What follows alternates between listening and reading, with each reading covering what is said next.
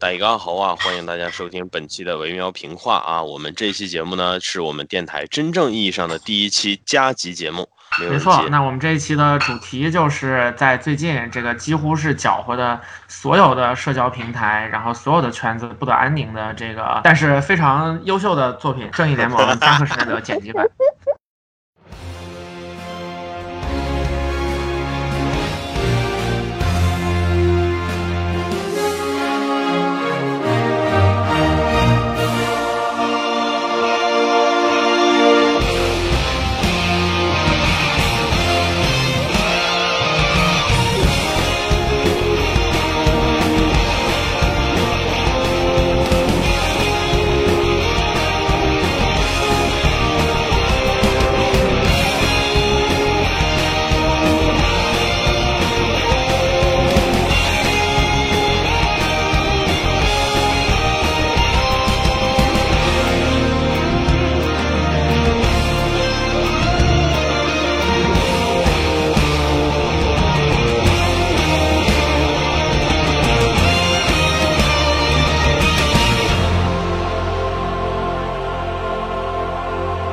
哎，那么说起扎导剪辑版这部电影哈，可能它的内容比起它背后的故事来讲呢，反倒没有那么的吸引人了。关于这部电影的产生，然后以及中间，呃，国内外互联网粉丝们围绕它而产生的一系列的波动，我觉得其实都是真正。值得大书特书的部分，呃，假如说我们从事后的角度来看的话，可以看出，就像咱们在张施耐德的那期播客里面讲到的，说就是华纳最终做出了支持他制作导演剪辑版，并且让他顺利发行的这个决定，有 HBO Max 接盘的影响，然后同时也有一个很重要的影响，是因为疫情的原因，全球的电影行业都在停摆，所以说有这么一个基本上只需要后期制作，同时还确实有一定的粉丝基础，就是放行的可能性还是很大，一定程度上是天时。地利人和吧，可以说。你们还没自我介绍呢。嗨，不用介绍了，大家对我们不介绍了吧？我介绍了，难道不会被不介绍了？介绍说的好像介绍了大家就认识我们一样，真的是。这是这样子的，介绍了之后呢，大家就可以指名道姓的骂某一位主播，就不至于模模糊糊的说，哎，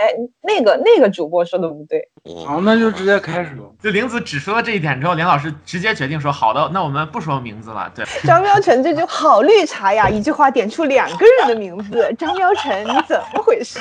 AC 老师获胜最大赢家。对，就 AC 老师就是名字没有被提到，得了，那就做好被冲的准备吧。哎呀，我。我我也习惯了。你像今天我昨天晚上写的那个回答之后，今天就已经有有有有人来上来了。但是怎么讲呢？整体来说就还好，就是没有没有特别激烈的情况。因为我其实一开始也没说什么没说什么脏的，整个 everything is 都有 under control。这个 under control 其实我觉得是流于各个层面的吧，不仅仅是说目前来讲整个互联网环境上对于这部电影的讨论和评价，也包括说这部电影从开始制作到目前为止所遭遇的一切，嗯，或是 由于内部，或是由于外部的一些原因吧。总结来讲的话呢，就是这个项目其实本来是没戏的，如果没有新冠疫情的影响，那么我觉得华纳也好，HBO 也好，其实是不会考虑把它搬到。流媒体平台上的，也许你可以说是新冠疫情，然后给了他们一些思考吧，哈，苍蝇腿儿 也是腿儿，是吧？呃，有钱干嘛不赚呢？谁会跟钱过不去呢？相当于扎导方面也跟华纳做了一些磋商，然后目前互联网上流传的比较广的版本就是说，扎导以个人最大化让利作为谈判的底气，跟这个华纳相当于把这事敲下来了。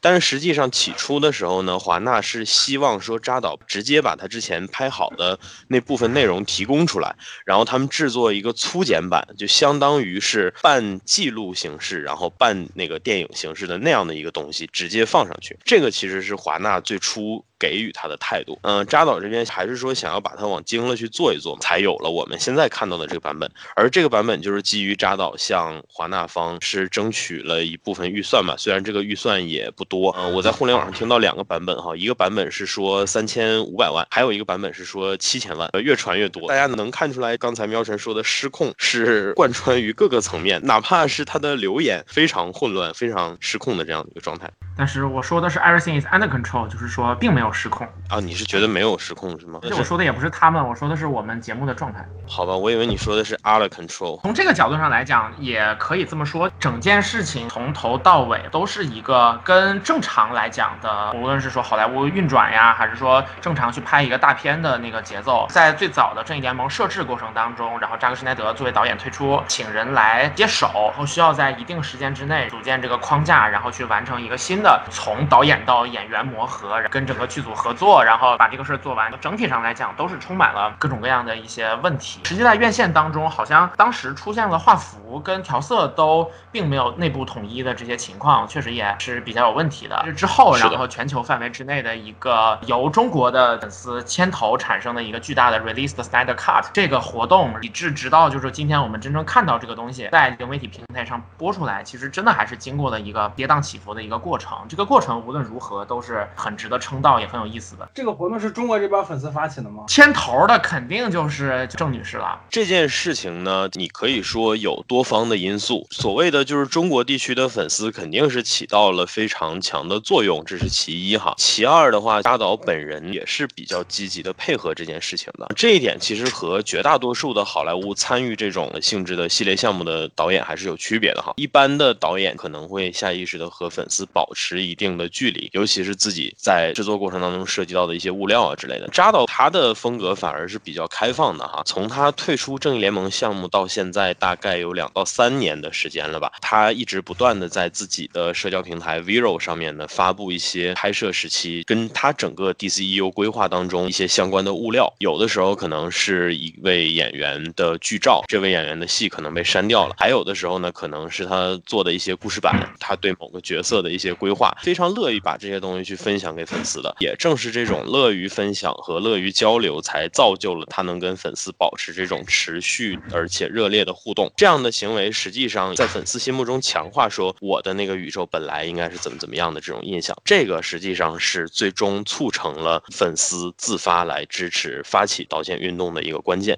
在粉丝的眼里面存在着一个近乎完美的版本，然后这个版本当中呢，就是纠正了院线上映版的《正义联盟》当中出现的一切的错误和问题，保留了院线版当中所有的为人所称道的精华，在这个里面还拥有着这个世界上应当拥有的一切美好的事物。这些事物当中，同时包括了对西方的圣经以及西方文化当中所有精华的部分的完美的总结和致敬，同时又映射着对于超级英雄以及人类命运的。最终极的问题都凝练在一个叫做 Snyder Cut 的版本里面，但是这个版本因为愚蠢的华纳和邪恶的院线版导演，然后没有办法重见天日，这是这个世界的损失，是这个世界不配拥有的一个好的版本。但凡任何看过 BVS 导演剪辑版的人都不会得出这样的结论。很遗憾的，你这是在攻击，就是他的粉丝没有看过导演剪辑版，他们都看了，但他们还是这么想。非常遗憾的就在这儿，就是苗晨刚刚这一段。特别夸张的，非常不符合他画风的描述，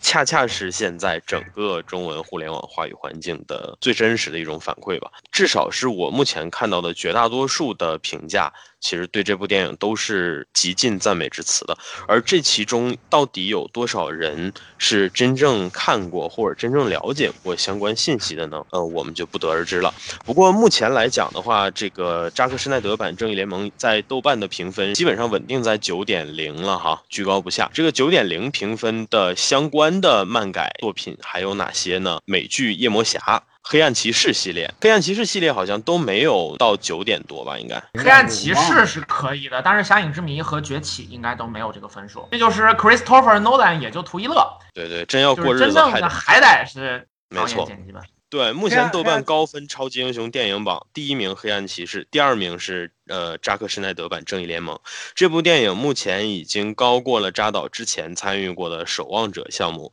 也高过了备受好评的号称是漫改动画电影天花板的《蜘蛛侠平行宇宙》MCU 漫威电影宇宙的所谓的《复仇者联盟四：终局之战》，甚至《钢铁侠一》啊，都被他狠狠地踩在了脚下。哎，张苗成刚才那一段就是完全不符合他人设的那段发言，有一部符合的电影，那就是《守望者》呀，《守望者》，但是。那你说功劳属于谁呢？大概率上来讲，功劳是属于阿兰·摩尔老师的。说回这个片子本身，它还是挺难的。呃，在这个片子就是比较比较惨的一点，就是他在那个呃本来是应该星期四放出来，结果星期三的时候还偷跑了。其实星期三的时候，很多人就已经看了。杰西老师跟那个就是啊，反正我们的另外两位男性主播应该是应该是在 就是。偷跑的那天就已经看完了。我是昨天，然后去我哥家，然后就是用电视看的。我一直不知道那是偷跑的，就 AC 老师给我发那个链接，我第一时间就下，我不知道那是偷跑，导致我那一天都以为那天三月十八号，你知道吗？所以我现在时间所以说你是无心之失，就是万恶之源是。对，万恶之源是我，对，万恶之源是小闪。其实是这样的。万恶之源是华纳哈，为什么说是华纳呢？首先就是这个项目在发起的时候，像我刚刚已经描述了，我说华纳最初规划就是让它放出来一个粗剪版，甚至都没有想让它再去用心去做。做完了以后呢，在宣传前期，基本上华纳没有贡献任何的流量方面的支持，基本上所有的宣传物料都是来自扎克施奈德自己的社交平台。呃，HBO Max 可能会象征性的发布一些宣传物料，帮忙转一下，都是来自扎导自己团队。放出来的东西。除此之外的话呢，在影片上映之前的这一两周的时间里吧，然后屡屡的有这种片段，嗯，泄露出来。这个事情其实也是非常之恶劣的哈。这件事情直接导致说，这个片子里面那些最能够吸引人眼球的部分是整段整段的都被泄露出来了。臭名昭著的事情就是 HBO Max 在上映《猫和老鼠》大电影的当天，出现了一点播放故障。根据 HBO 自己的说法，这个播放故障是什么呢？就是说。当天晚上打开《猫和老鼠》想要看电影的人会看到《正义联盟》导剪版的全片。这个故障大约持续了一个小时左右的时间哈。在 HBO 为了尝试拯救《猫和老鼠》这个片子的评价的一种尝试。然后在 HBO Max 公布了这个 bug 的时候呢，呃，我们都知道这个资源已经被泄露的差不多了。所以说，相当于这个片子在上映前一周的时候，网上就已已经各种流传这个段子了哈。这里面包括但不仅限于那。场呃远古大战，然后还有的话就是与达克赛德有关的一些戏，嗯，还有就是蝙蝠侠的噩梦，这些片段都是扎导前期用来吸引人的，呃，就是关注这部电影的有力的手段嘛。还有就是在影片前两天的时候，好像就是本周的星期二吧，其实是举行了一个线上点映会的。线上点映会因为 Microsoft 呃，也就是微软啊，因为微软宕机了，导致说这个线上点映会呢也延迟了大约一个多小时才开始，就跟这一个多小时就过不去了。一个多小时 is the key，对。呃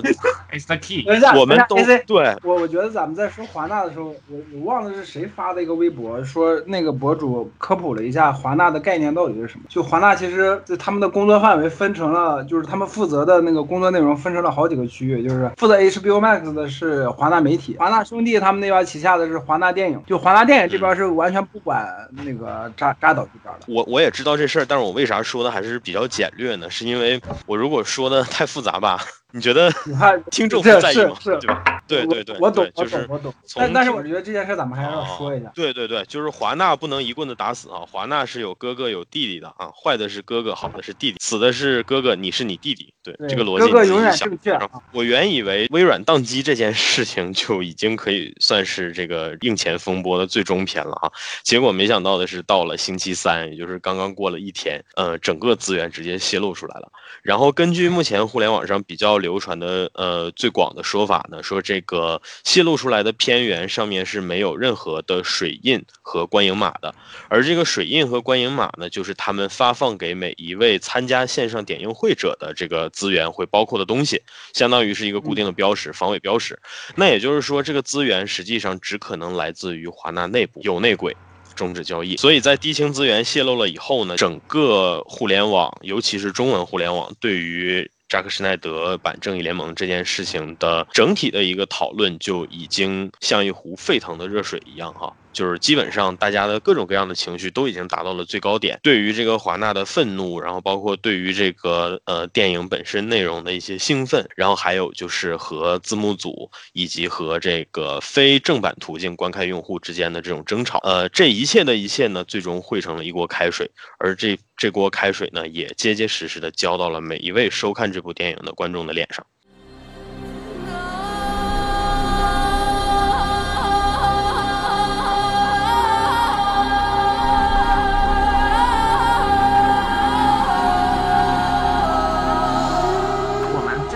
都是美漫的受众，所以说我们算是有某种程度的信息茧房的，就是说我们自己的获取的信息的途径跟环境，然后都会让我们得出一个这个事儿很热闹的这么一个结论。但是实际上在豆瓣上的数据，就是这个已经把导演剪辑版《正义联盟》评到九分的这个网站上面，目前。呃，标注了的看过的观众目前一共是四点四万个用户，这个数据，然后提供一个横向的对比，就是现在在中国大陆地区，然后院线上映了的一个叫俄罗斯的电影叫《波斯语课》。呃，如果你不关注那个院线片、文艺片之类的，你可能都不了解这个这个片子。然后他在豆瓣上累计的标注是六点一万。当然，它存在说，就是因为它之前去年的时候就已经出来了，所以说有人可能看过 DVD 的版本。但总之，就是导演剪辑版《正义联盟》的数据目前还没有超过《波斯语克》的评价人数。从这个角度上来讲，就是我们可以得出一个结论，就是目前给这个片子进行打分的人，还是相对来讲在美漫内容消费这件事情上面最活跃的一批用户。也就是说，目前其实不完全能够代表真正的普罗大众的一个评分。没错。是的，但是我们回顾过往所有的相关的作品，能够热闹到这样的程度的作品，基本上是没有的哈。就是我觉得这个其实也固然得益于现在互联网对于一切信息的传播，基本上是实现了非常高效而且非常透明的这样一种模式吧。然后在这种模式的加持下，这些热忱的支持者能够非常迅速的寻找到给他们提供底气和提供权威的平台，像所谓的国外的烂番茄，嗯，Mad。Critic，然后像国内的这种什么豆瓣呀之类的，我我反正觉得这点很有意思，就是扎克施耐德剪辑版的《正义联盟》引起了这么广泛的讨论，就是起码看过的人应该很多吧，就是每个网站基本上都在讨论，每每个社交平台都在讨论，但是在豆瓣上标注看过或者说打分的人，反而还不如一部特别特别小众的电影。这也就是说明，就是其实大多数人是不在乎，就是不会看完一部电影以后不会在豆瓣上标注。是的啊，对，也是对。所以这也是说明，就是我我一向觉得看电影的人啊，不要太关注什么豆瓣评分什么。你看了一部电影，你喜欢就是喜欢，你不要管什么豆瓣这些网站给他的评分怎么样。你不喜欢就是不喜欢。你看了《肖申克救赎》，你觉得这个烂片儿，这都这这些都 OK，觉得这这这这都是可以的。我想说的是这个，嗯，就不要太在意什么。看完。看完那个一个电影之后，觉得没就是没有地方停车，然后也也是可以打一个比较低的分数的。对，是的，是的，就是对路路遥捂着胸口。就是为什么我们会谈到它有多热闹，会提这个豆瓣的评分呢？其实还有一个因素就是美漫和它相关的改编影视作品这些东西。呃，潜移默化的过程当中，其实已经沉沉溺了很久了。呃，因为我们都知道，就是作为这个最大热的内容产出者的 MCU，也就是漫威，呃，不用说 MCU 吧，就是你可以说漫威影业吧。漫威影业在整个二2020年这一年是完全没有推出过新内容的。嗯，它之前已经规划好的很多的项目呢，也因为这个疫情的不可抗力，然后基本上都顺延了。像这个原定于二零年上映的黑寡妇呢，也挪。挪到了今年，随着这个复联四，然后宣告着它第一波热度的结束，然后包括说今年整体的这种形式，其实我觉得，嗯，美漫整个的这个讨论环境，就甚至说整个欧美圈子的这个讨论环境，其实在国内都很都在逐渐的淡化了。嗯，而这个片子是在这样的背景下。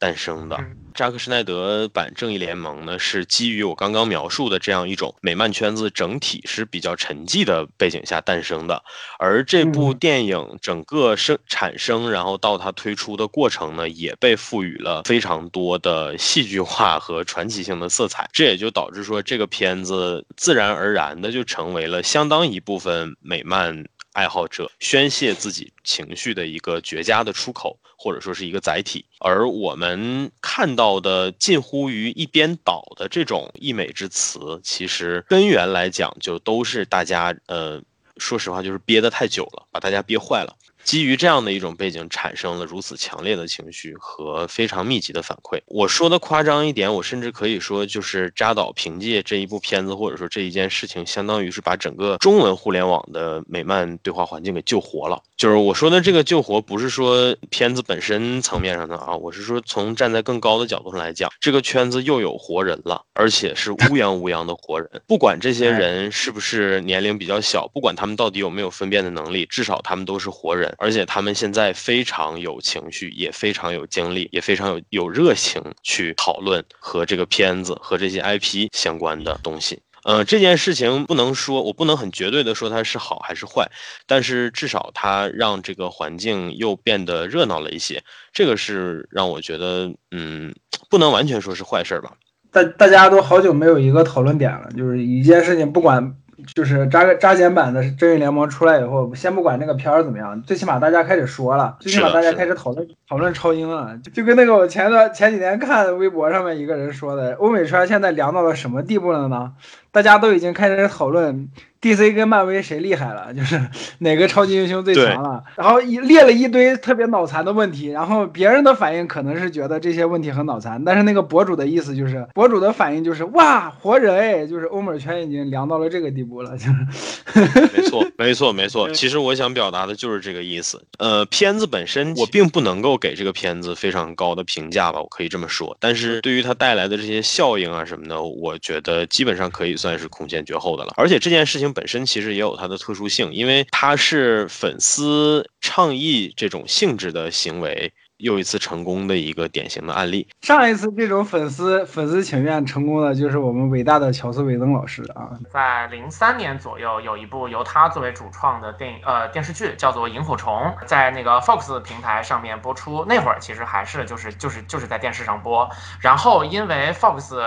把这个播出的。每一集的顺序给搞错了，就导致收视率受到了巨大的影响。然后 Fox 看到这个收视率，决定说：“哎，这个数据不好，我们要砍掉它。”结果实际上，因为剧情非常精彩，在网上收罗了大量的粉丝。这些粉丝觉得非常的不满，他觉得这并不是我们剧集的错，于是他们就一起就是进行请愿。但他们请愿的方式来的更加直接，他们直接筹钱，最后筹到了应该是有几千万、几千万美元这样的一个数量。然后让尾灯直接凑齐整个卡司，然后给这个剧集拍了一部完结性质的电影，叫做《冲出宁静号》。在这个就是电影的拍摄和发行过程当中非常不愉快，然后尾灯为此发出了说永远不跟 Fox 合作的这样的，甚至说出了这样的话，因为 Fox。不允许尾灯使用 Firefly 这个词，然后以至于电影只能起名叫做《宁冲出宁静号》。但是这个电影给这个故事画上了一个还不错的这么一个句号，也成为了粉丝就是为作品创造续集或者说终章的一个。非常漂亮和振奋人心的范例，嗯，这是在零三到零六年之间发生的事情。然后我在此也借此机会向大家推荐一下，在很早很早之前播出的这个《萤火虫》这个剧，它真的非常非常好，它里面有水平，呃，写作水平极高的这种群像的戏。这一段真正的亮点其实是在于喵晨说到二十世纪福克斯的时候，他没有说福克斯，而说的是 Fox，而这个读音其实从汉语言文学的角度上来讲，是非常能够表达。他对于这这个所谓的资本公司的一种鄙视的，真的是的，就 Fox 这个一发出来就感觉就不是什么好东西的感觉。对，所以说到不是什么好东西啊，其实嗯，我们今天要讨论的这边也是一样的情况啊，就是说这个整件事情能够矛盾能够激化到如今的这种程度，其实也是能够看得出来。嗯，资方在最初选择这个项目规划者的时候的一种所托非人，然后以及资方本身的一种出尔反尔，又又到了大家熟悉的喷华纳环节了嘛？就遇事不决喷华纳，就是。对，这个事情又有新的进展，就是因为华纳的母公司变成了 AT&T，它是美国的一个通信公司，然后可以理解为在中国的话，就是中国移动把华谊给收购了，你可以理解成类似的这种情况，然后很多决定都是中国移动下的。比方说，中国移动不允许这个 DC Universe 这个流媒体继续存在了，然后他们就把这个流媒体给拆了，就是经他们经常干这样的事情。从那个哪克里斯朵夫的版的超人开始，超超人一、超人二、超人三、超人四开始，华纳就一直这样的操作，就是，哎呀，就是。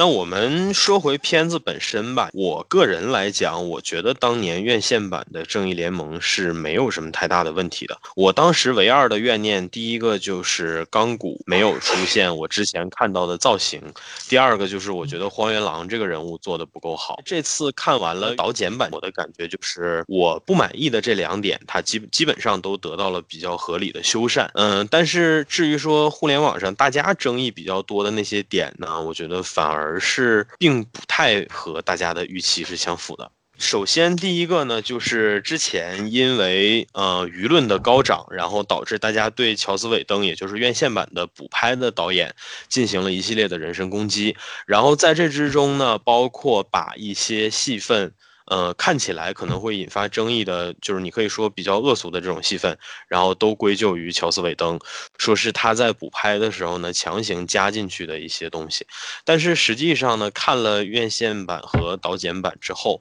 你就会发现有一些内容反而其实都是出自最初扎导的手笔。这里面比较熟悉的就是我看到被人讨论比较多的就是蝙蝠侠的那句，呃，I'm rich，这个。我觉得就是大家评价是有点两极分化的吧。有些人觉得这个就是类似于漫威式的、斯塔克式的那种幽默，然后就是有点类似凡尔赛的这种这种感觉嘛，就类似一种俏皮的感觉。还有一部分人可能就会觉得说，这个让老爷变得轻浮，而且是一种不应该出现在这种伟大的超级英雄身上的话。这个而这里非常有趣的一点，就跟我们刚刚所提到的这个就是所谓的院线版和导演剪辑版之间的争端是有关系的，就是。是在这个院线版播出的时候，所有类似这种情况的，比方说气氛上轻松一点的，让大家可以发笑的东西，所有的就是导演的粉丝全部都认为说，哎，这个是院线版的魔改，就是因为呢这个作品有别的人插手了，所以说呢这些我们觉得真正的厉害的、伟大的，然后悲壮的作品不应该出现的轻松的场景，全都是别人给我们加进去的。所以说，我们所看到的这个版本就高不成低不就，它既有严肃的部分，也有轻松的部分，而这些轻松的部分都是非常的愚蠢的，非常的没有意义的，一定不是最有才华的人会写出来的东西。然后呢，在正导演剪辑版当中，仍然保留了这些部分。而这里面还有一个比较尴尬的，我就提具体的哈，比如说这个开头想要表现超人死后的世界变成了什么样子的那一段，Everybody Know，呃，Everybody Knows 这首歌其实选的非常之成功了哈，然后对于整个影片气氛的渲染。然后包括大家情绪的调动都有非常强烈的作用，而这个部分呢，在之前的讨论当中被大家广泛的认为也是扎克施耐德导演的手笔，大家普遍觉得说这个呃乔斯韦登拍不出这么高雅的艺术品，但是呢，令人大跌眼镜的就是在我们的导演剪辑版里面是完全没有这段的，也就是说这段实际上还是出自，反而是出自韦登的手，对。所以说，就充满了这样的情况的时候，你就能感觉到说，嗯，单凭脑子，就是或者说单凭这种色调和台词轻松轻松程度的判断。然后来去说，就是我们想要的一个版本是什么样，或者说应有的那个版本的完美完美状况应该是什么样子的？这本身其实就是非常的一厢情愿和罔顾事实的这么一个判断吧。但是非常遗憾的是，关于《正义联盟》院线版这部电影的讨论，在两三三年的时间之内，相关的这种近似阴谋论一样的这种无谓的猜度，一直占据了绝对的主流。应该说是很令人遗憾的一件事情。当时看院线版的时候，Everybody Know 那那首歌一出来的时候，那个流浪汉拿的那个牌子，I tried。对对对，现在再来看这一段就显得别有一番。现在现在大家都都都开始发那张图了嘛？就包包括好多美漫博主不是都得重新发那张图。我记得好像当时我在院线版第一次看的时候就猜到了乔斯韦登那那个牌子啥意思，就是。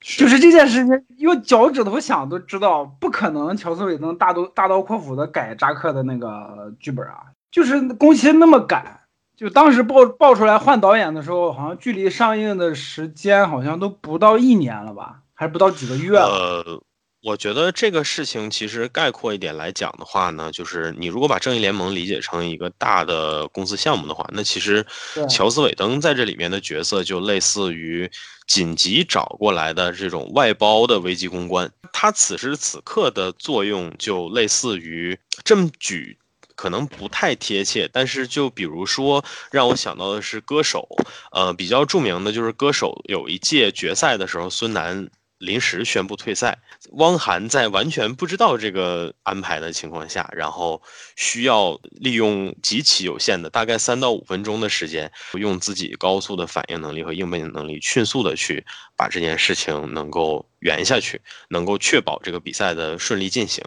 所以说，呃，乔斯韦登实际上在整件事情当中呢，他是处在这样的一个位置的。呃，你也许可以说他面临的情况没有那么的紧迫，但是他他的处境也并不比这简单多少吧。主要的原因是因为《正义联盟》这部片子在出事儿的时候呢，本身就是非常特殊的一个时期。众所周知的就是，其实华纳并不是非常的满意扎导对于 BVS 的这种做法，然后你也可以理解说，华纳其实并不是很满意扎导对于 DCEU 前期的一个规划。那么在这样的基础之上呢，恰好加上这个扎导宣布辞。导的这件事情，相当于给了华纳一个重新洗版的这么一个机会吧。所以说，实际上《正义联盟》这部片子是带有一定的政治任务的，你可以这么说。就是说，这部片子最终被改成这个样子呢，实际上是华纳心之所向的。大家看现在的 DC 宇宙出来的这些电影，也能够看得出来，其实已经基本上呃完全摆脱了之前扎克施奈德的那种风格。这个实际上只能是来自于说呃资方的这种受益和规划。所以说，乔斯韦登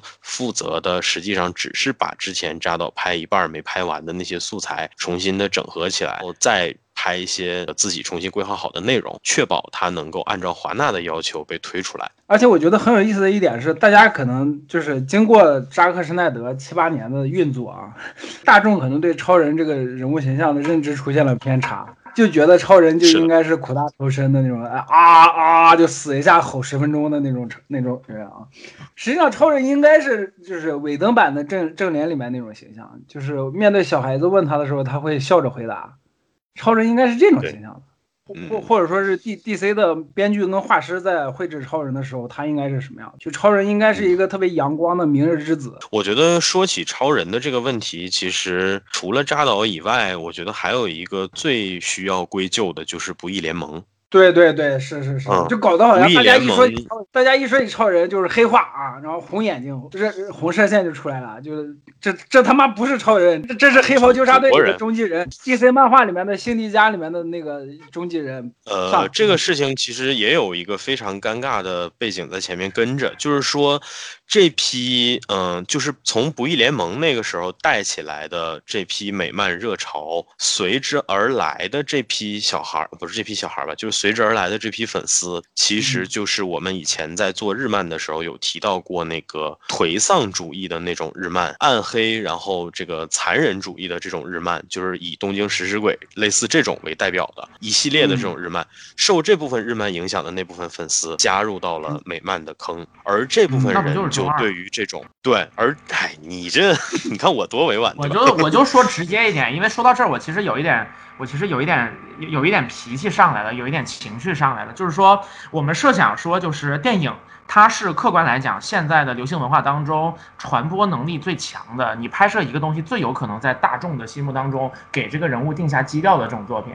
然后，呃，我们设想说，如果扎克可以连续完成《蝙蝠侠大战超人》以及两部《正义联盟》的话，也许这些角色经过三部电影的形象能得到一定的奠基。但是，就我们光从 VVS 这个电影当中能看得出来的是什么呢？有几点判断：第一，就是大家一开始所期待的这种这种感觉，其实大家并不期待黑暗，而是期待现实感。现实感是什么呢？就是说，他们需要真实的面对世界上的产生的舆情什么之类的问题。但黑暗是什么呢？黑暗就是说，面对这种舆情，最终超人放弃了，超人不再觉得拯救这个世界是必然的行为了，然后最终所导致出来就是他死了。然后就是在这个正义联盟当中，然后他活了，然后他活了之后，他会没有办法掌控自己的心智状态，他会黑化。到最后，大家所看到的超人就都是一个。呃，就是光着上半身，谁也打不动，穿着黑色的衣服，这个谁违逆他，他就用射线射穿谁的脑袋，就这样的一个形象。我其实想问的就是，如果你这辈子真正的被这个人物所鼓舞的话，你看到这么多人用这样的方式去讨论这个人物，你不会愤怒吗？你不会觉得说这群人仅仅因为看了某些自己觉得酷的东西，就觉得去对这种已成已经成立的形象进行解构？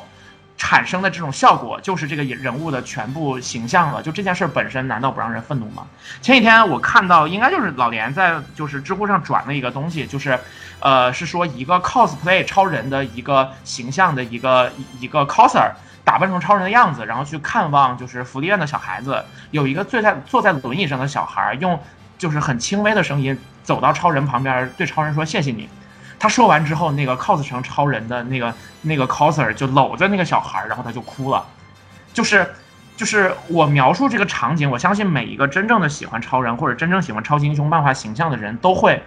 就是怎么说呢？就是男的听了会沉默，女的听了会流泪吧？就大家心里面都会想起你最早是因为什么而喜欢这些形象的。但是这些形象，呃，因为就是我们说创作者对于某种。就是某种感觉的偏好，以及一群就是大众，然后和这个就是这种整个大家裹挟这种就是简单的短视的，以及想要证明自己跟别人不一样的，就是这因为这种原因而导致创造出来的一个非常奇怪的形象。而且如果说没有后面这些事情的话，这个形象很可能就会固化在更多人的心里面。就是我觉得这个是我自己作为一个漫画粉丝会花很大的劲儿去。你你是说跟就是就是他扎斯林对线也好，还是说去用很大的劲儿在这说这些东西也好？我觉得还是出于这种很简单的一个想法，就是这个人物他受欢迎，他受尊敬，有这么多年来就是大家喜欢他的理由，而那个理由本身和这个人物所拥有的形象这些东西，我觉得是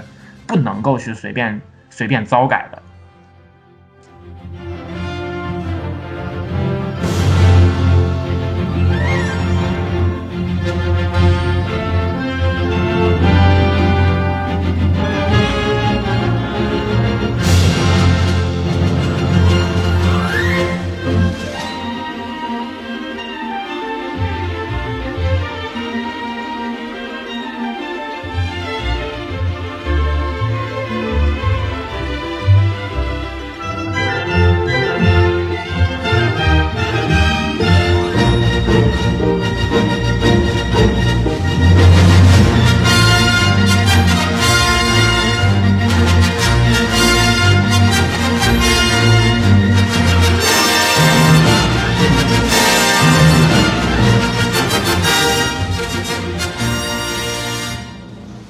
说的这个，我我我说说我自己的想法吧，就是我我现在是觉得，啊，超人这个形象在我心里面是什么样子的，对于我自己来说，我我是知道的，他们怎么想，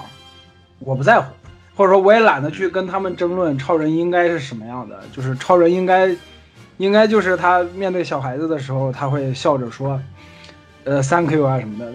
别人怎么想，我真的无所谓了。就是超人，超人只要给了我希望，给了我生活的勇气，这就足够了。所以我也在网上去看到什么那些暴论啊什么，我也懒得去跟他们争论了。就可能如果如果年轻个七八岁，可能我还要去上去跟他们对线，说超人他妈的不是这样的。不可能，也可能是这几年我想法变了吧。就是这个世界上呢，永远有百分之九十五的人是不会考虑这么多的。对，这个是恒定的，这个不管在任何一个时代都是这样的。你可以说他们基于的信息基础不一样，所以得出的理解的那种误解的程度可能不一样。换句话讲，就是呃，八十年代人对于超人的误解可能没有现在的人对超人的误解那么深，但是这个误解一定是有的，误读也是一定有的。而这个事情给我的启示就是说，那些真正在制作这些内容的人。把握大方向的人心里一定要有数，是因为我们永远不能够要求粉丝去如何如何。就是说，这个说一千道一万，就是说，咱们说的这些是基于对人物的情感或者对角色的爱之类的。但是，嗯，说到底，你对角色有这样的情感，但是，呃，另外的人可能对角色也有其他的情感，而你没有办法说要求他去沉溺于什么东西。我是体验过沉溺的感觉的，对一一个人物或者一个作品的那种热爱，然后就是已经沉迷到说我基本上睁眼闭眼都是他和他相关的那些。些元素的那，我是体验过这种感觉的，而且非常早。所以说，我对我喜欢的东西也有过相当程度的误解，而那种误解其实就是基于沉溺。但是这个沉溺是我可以有的权利，因为我并没有影响到其他人。就换句话来讲，他们现在作为粉丝各种各样的误解和误读，并没有产生说那种现实性的伤害。他说的再多，也是基于他自己的理解，而他有理解、有表达的权利。所以这个我们没有办法控制。但是就像刚才喵晨说的，把握大方向的这些人，一定不能够对角色有太大的误解。对我甚至可以容忍你做出误解性质的东西，因为很多时候你要靠这个去赚钱。但是你在做这样的东西的前提，一定是你知道它应当是怎样的。如果你不知道它应当是怎样的，那就是最大的问题了。我们一直以来其实对于扎导的各种各样的做法呀，包括他对待这个超级英雄的态度啊什么的，我觉得其实最大的问题就在于说，很多时候他似乎不知道自己的一些做法确实是有问题的。对对而我从我个人的层面上来讲，其实我是很喜欢他的美术风格的，包括说他在制作的过程当中，这种就是自己的那种。就是综合着来来内外兼修的去改的这种态度，这个其实我们在以前跟呃匹克老师谈的时候，其实也有聊过。他是一个会去不停不停的去改、不停的去修自己东西的人，但是呢，有一些根源上的东西，可能他确确实实是存在一些误解。这部分内容也是这个圈子里面可能比较高阶的这些话语者围绕扎导这个人产生的最大的争议吧，也是说这个片子好和不好最大的争议点。这这就是杰夫·琼斯他们跟基米里这些人存在的意义，就是他们是明白超级英雄是什么样的，他们是明白超人跟蝙蝠侠是什么样什么样的人的。如果有一天就是美国真的出现了穿着超人的衣服，拿着 AK 四十七在大街上扫射黑人、扫射亚裔的这样的人，这才真正的是大众对于超人跟蝙蝠侠出现了严重的误解。但是这件事情没有发生。是的，啊、你要说这种事儿，就是之前在二零一九年左右的时候，出现了一个非常恶劣的事情，就是也是一个类似恐怖袭击的事情。然后一个男的，然后就是用枪，然后去去进行这种攻击，然后好像好像因此有人受伤。然后在他那个步枪上写满了在网上各种各样的梗，就包括就是四 chan 和 Reddit 很多那种没品的梗，甚至里面还有那个 subscribe PewDiePie，就是说对于对油管的第一主播 PewDiePie 的一个支持的一个话。然后就这个事儿在亚文化圈当中影响非常恶劣。所以我说这个是说什么呢？就是说也许我们离就是就是刚刚老连所说的那个事儿其实没有那么远。对，我就嗯怕真的有一天会发生这样的情势。其实也不用过度担心啦，就是你想之前也有人抢银行的时候戴的是孙悟空的面具，对吧？就是他有可能单纯的只是想把脸遮起来而已。对，那六小那这这种人就需要六小龄童老师来教育他，就是告诉他，就是细说他不是胡说，改编呢他林子老师林子老师说有人抢劫戴孙悟空面具，我第一反应是《天下无贼》里的范伟和冯远征。啊我第一个反应是那个别别别动，劫个色。I I C I I I Q 卡。IQ 卡，通通告诉我密码。我想起来了，是那个我哎，就是任素汐跟陈建斌演那个电影叫什么来着？我现在想不起来无。名之辈，无主之地啊，无不是无主之地，无依之地啊，无依之地，《无名之辈》里面那个那个黄黄章跟那个无畏之人那个他们演的那个，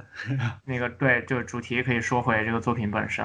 行吧，我先说我觉得不好的点吧，因为我一向来讲其实给分是比较宽容的。我觉得可以严重扣分的点主要有以下几个，第一个是配乐，嗯、这次的配乐我不知道是介于版权问题，还是说嗯、其他的一些因素吧。总之，最后呈现出的感觉是相当破碎的，而且是非常不符合一个电影应当有的整体性的。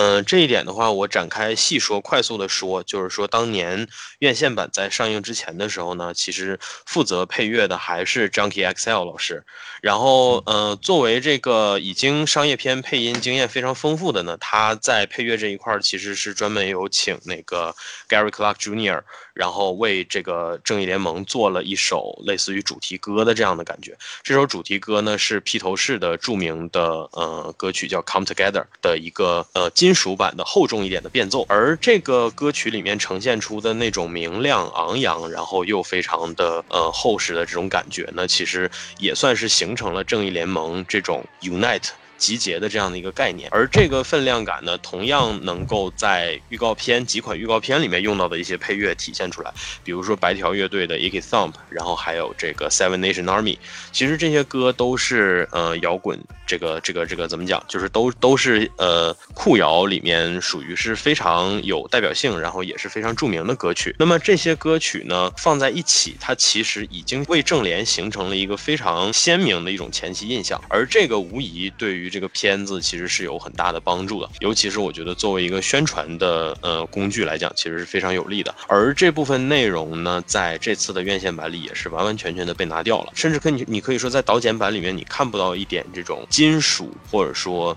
看不到一点摇滚的痕迹。呃，扎导选择把所有有有歌曲的部分都换成了类似于福音歌曲，但又不完全是福音的这样的一些独立歌曲。再有的话呢，就是之前出现在整个 DCEU 系列里面的一些比较让人耳熟能详的配乐，比如说神奇女侠的主题音乐 Is She With You，这个其实当年在 BBS 当当当当当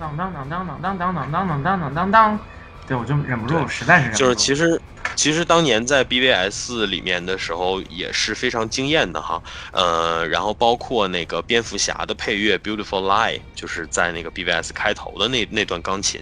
其实这些音乐都是非常成功的，然后呃也也影响了整个系列的计划吧，包括神奇女侠的 Is She With You，其实一直沿用至1984嘛，然后1984里面其实也有使用那个 Beautiful Lie 的那首歌，就是在最后，呃，这个蛇蛇叔饰演的 Maxwell。呃，即将要悔过的时候，呃，但是这些配乐无一例外的在这次导剪版都被拿掉了。呃，Is She With You 后来那个经朋友的指证说，好像还出现了两次，但是出现了，呃，但是绝大多数的神奇女侠以及亚马逊人相关的戏份的时候呢，基本上音乐都被改成了一段如影随形的、有点原生态的那种少数民族吟唱，而这个吟唱给人的感觉其实非常的诡异，因为它基本上和希腊的那种史诗感并没有太强。的联系，反而让我想到了 图瓦族的一些传统的民乐，会让我有这样的感觉。你哼的这首是图瓦国际印象歌，好吧？这首是图瓦 International，是一个图瓦的国际形象歌。但是就我说的这段吟唱，反而给你一种比较凄厉、比较怪异的感觉。总之，会让之前女侠给人留下的印象跟这首歌搭在一起，显得非常的不和谐。嗯，然后除此之外的话，就是扎导选择在一些本来应该是呃氛围感或者说震撼感非常足的地方呢，选用了慢歌。我可以理。解，因为守望者当年开头的那段呃，蒙太奇配合鲍勃迪伦的 Times Changing 效果是很好的，但是这不代表说这种方法就能够如法炮制的拿到正脸里面。守望者里面那段之所以成功，是因为那段本身就是在讲历史，他用短短的三五分钟的一段 MV 式的这种过渡，讲的是非常的，就是其实其实我想说的是，还还蛮 specific，就是说他讲就是美国战后的历史，而那段历史是有着非常明确的这种。就是就是文化形象的指向的，然后鲍勃迪伦恰恰就是对那段时间指代，就是就是呃对那段时间概括感非常强的，是有资格做到这一点的一个音乐，所以说其实还是蛮合适的。对。对，而且你在看那段的时候，你的情绪是很复杂的，就是说你既沉醉于这个过往历史一幕幕的展现，但是你又悲叹于那些角色最终一个一个的下场，所以说它实际上是喜喜忧交织形成的这么一种很复杂的感觉，配合上这首歌，这是观众得到的最终的体验。但是这个东西在正联里面是完全不一样的，你不能说因为觉得这样做逼格会高一些，你就让海王走进海浪里面的时候。两边的浪席卷而来的时候，然后你用一首非常不搭嘎的那样的一首慢歌，包括说其实气氛非常到位的 Everybody Knows 这首歌，也整个都被挪掉了，而换了一首类似福音的这样的歌还没有放完。我觉得这些地方其实是让我非常就是在看电影的时候有明显不适感的地方，也让我非常的怀疑说他在配乐这一块是不是确实有碍于版权之类的。如果你觉得说跟这个系列不靠边什什么的，这没必要。要啊，因为 BVS 是你自己单独做的呀，而且 Junkie XL 当时做的那些东西，其实也都是也都是直接跟对对直接跟对，所以这这就是你的物料，所以我不是很理解他为什么不用哈。我希望不是因为版权的问题，如果真的是的话，那说明华纳是确确实实是不想让这个片子好。我觉得可能就是版权的问题，因为但凡任何一个对自己作品有追求的人都不会就是做成就是扎扎剪版正义联盟现在这个音乐的这个样子，就是。对，情绪爆的太厉害，尤尤其是超人出超人复活之后，沐浴在那个太阳阳光之下的时候，竟然都没有放超人的主题音乐，对很奇怪，这点就真的特别奇怪啊！他给的状态是因为我们不知道那会儿的超人是好人还是坏人。他已经穿上了战衣了，他已经穿上了超人的战衣。我知道，啊我知道我知道连老师说的，连老师说的是他啊穿上黑衣服之后，然后对黑衣服以后出来的那个场景。对，下一个让我觉得非常过分的点，就是有关于火星猎人这部分的戏哈，这个我怕我一会儿可能会困，会组织不好语言，所以我现在就开始直接骂。火星猎人总共在这个片子里面有两场戏，这两场戏每一场戏对于整个故事，甚至于对于那种只言片语的剧情都没有任何的作用和影响。火星猎人这个角色纯粹就是扎导得到了粉丝的启发，然后最终决定强行塞到故事里来。我知道很多粉丝会说，哎呀，那扎导不是有故事版吗？对吧？那个最早就在他的构想里。我就这么跟你说，故事版这个东西，它就是一张图。我说的难听一点，它就是一张图。我说白了，我想画，我随时都可以画一张出来。连老师想画，随时他都可以画一张出来。他就可以说，这是我七年前参加腾讯某大项目的时候给他们做的一个废案，他们没用，你们现在哪个互联网公司想用，拿走，给我钱。你说的真的故事版是 storyboard 吗？对对 storyboard，哦哦，林子以为是？什么？因为一般我们管它叫分镜头啊，嗯对对对，好吧就我就是半天没听出来是啥。但是他嗯那个东西就是还没有到就是分镜头的程度，它其实就是把一些比较关键的情节和转折，然后用文字的方式体现在了一个，而且还真的是体现在了一个 board 上面。它就是在一个 board 那上面。对对他就是在一个 board 是这样，因为《火星猎人》这张图呢，在整个 BVS 乃至正联呃院线版到结束为止，在整个这个过程当中没有出现过任何一次。这个第一次出现是什么时间呢？应该是二零一九年。二零一九年的时候，扎导就开始形形色色的在 Vero 上分享一些自己的零零碎碎的一些创意了，觉得说这个是我的构想，那个是我的构想。然后某一天，他放出来了一张分镜分镜版吧，这么叫吧，一个中年女性，然后逐渐的变成火星猎人的形象。当时粉丝就非常的兴奋，开始跟扎导进行积极的互动。粉丝看到这张图，哇，火星猎人也在这个构思之中吗？也在电影之中吗？扎导说是的，这一切都在计划之中。给我的感觉是这样的，就是扎导是在用自己的 vivo 在。呃，不是 vivo，用自己的那个动态在养蛊，你知道吗？就是随便发一个物料，随便发一个呃想自己的 idea，然后就问粉丝你们喜欢吗？如果粉丝喜欢这个多，我就放进去啊。扎导是这养蛊，没错嗯对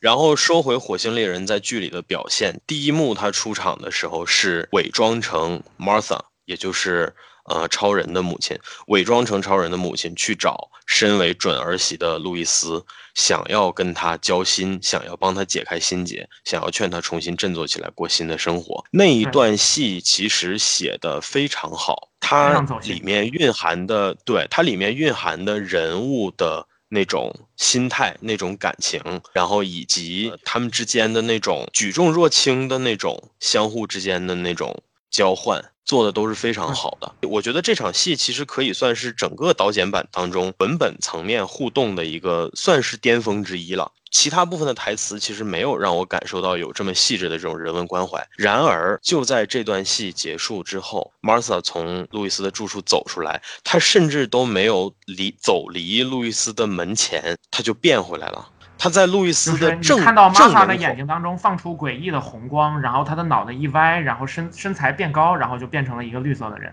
没错，变成了一个特效，明显是我之前其实有吐槽过，我说那个预告片里面荒原狼他们还差几层渲染，火星猎人就是渲染做的太多了，全他妈渲染，最后渲染成一坨糊，那个质感，那个特效的质感，以及它整体的着装跟整部电影其他的内容完全不搭嘎，可以看出非常明显的是在不相称的条件之下补拍出来的东西，而这个火星猎人站在门口又变回了将军，也就是超人钢铁之躯里的那个黑人将军。然后自言自语了一番：“路易斯，你要振作起来，或者怎么怎么样的。”然后他就走了。这就是第一幕戏。这幕戏我当时看到的时候，其实其实说实话，就是之前我再怎么着，我对扎导其实内心心底我还是 respect，不为别的，就因为他接过这个超超扁这个项目，我觉得这人有种。但是说实话，看到《火星猎人》这一刻的时候，我是真心觉得这个是一个创作者不应该不应为之事吧，在我眼里，纯粹的迎合粉丝的这种恶趣味癖好，然后把一个完全不相干。甚至破坏掉整个作品当中最高峰的那样的东西放进来，这个行为不应当有，真的不应当有。所以这段我后来想了很长时间，变成超人的妈，然后去跟路易斯交流，然后就出来的火星猎人，怎么叫呢？火星猎妈吧，好不好？这就是火星猎妈人。第二段戏呢，更加的可笑啊，是发生在整个片子的结尾哈。蝙蝠侠从噩梦当中惊醒，然后走出来自己的那个湖畔，发现火星猎人降落在他们家门口，然后火星猎人就跟他讲说，就叫我火星猎人吧。我呢，其实一直都在地球，呃，你们发生的这些事我也一清二楚，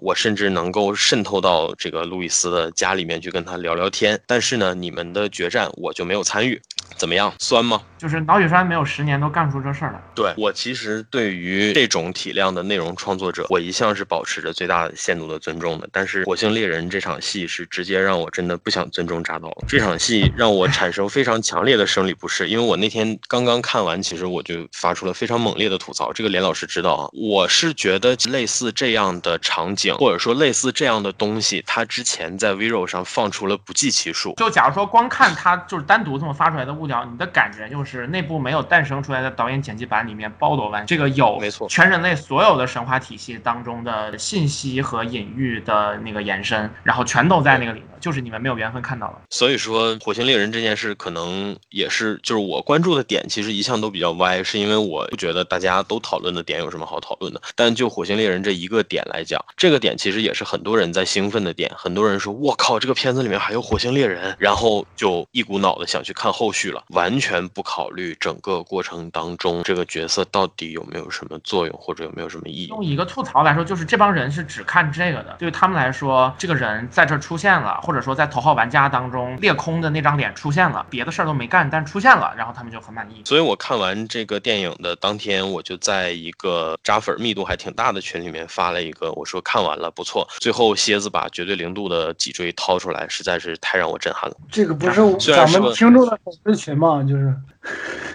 不是不是，我不止我不止我不止发了那一个群，我我还我还有别的群。你说他说的对不对吧另一个对，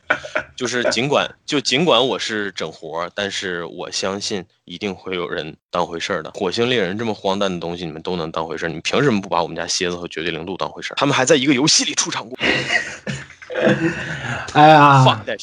哎我我我可以说，我可以说火星猎人这个槽了吗？来来来，你来说，你来说，你来骂。哎呀，这个我操你妈的扎克施耐德，就是你火你妈逼火星猎人你都放出来了，为什么哈尔乔丹你不给他露个脸是吗？你看，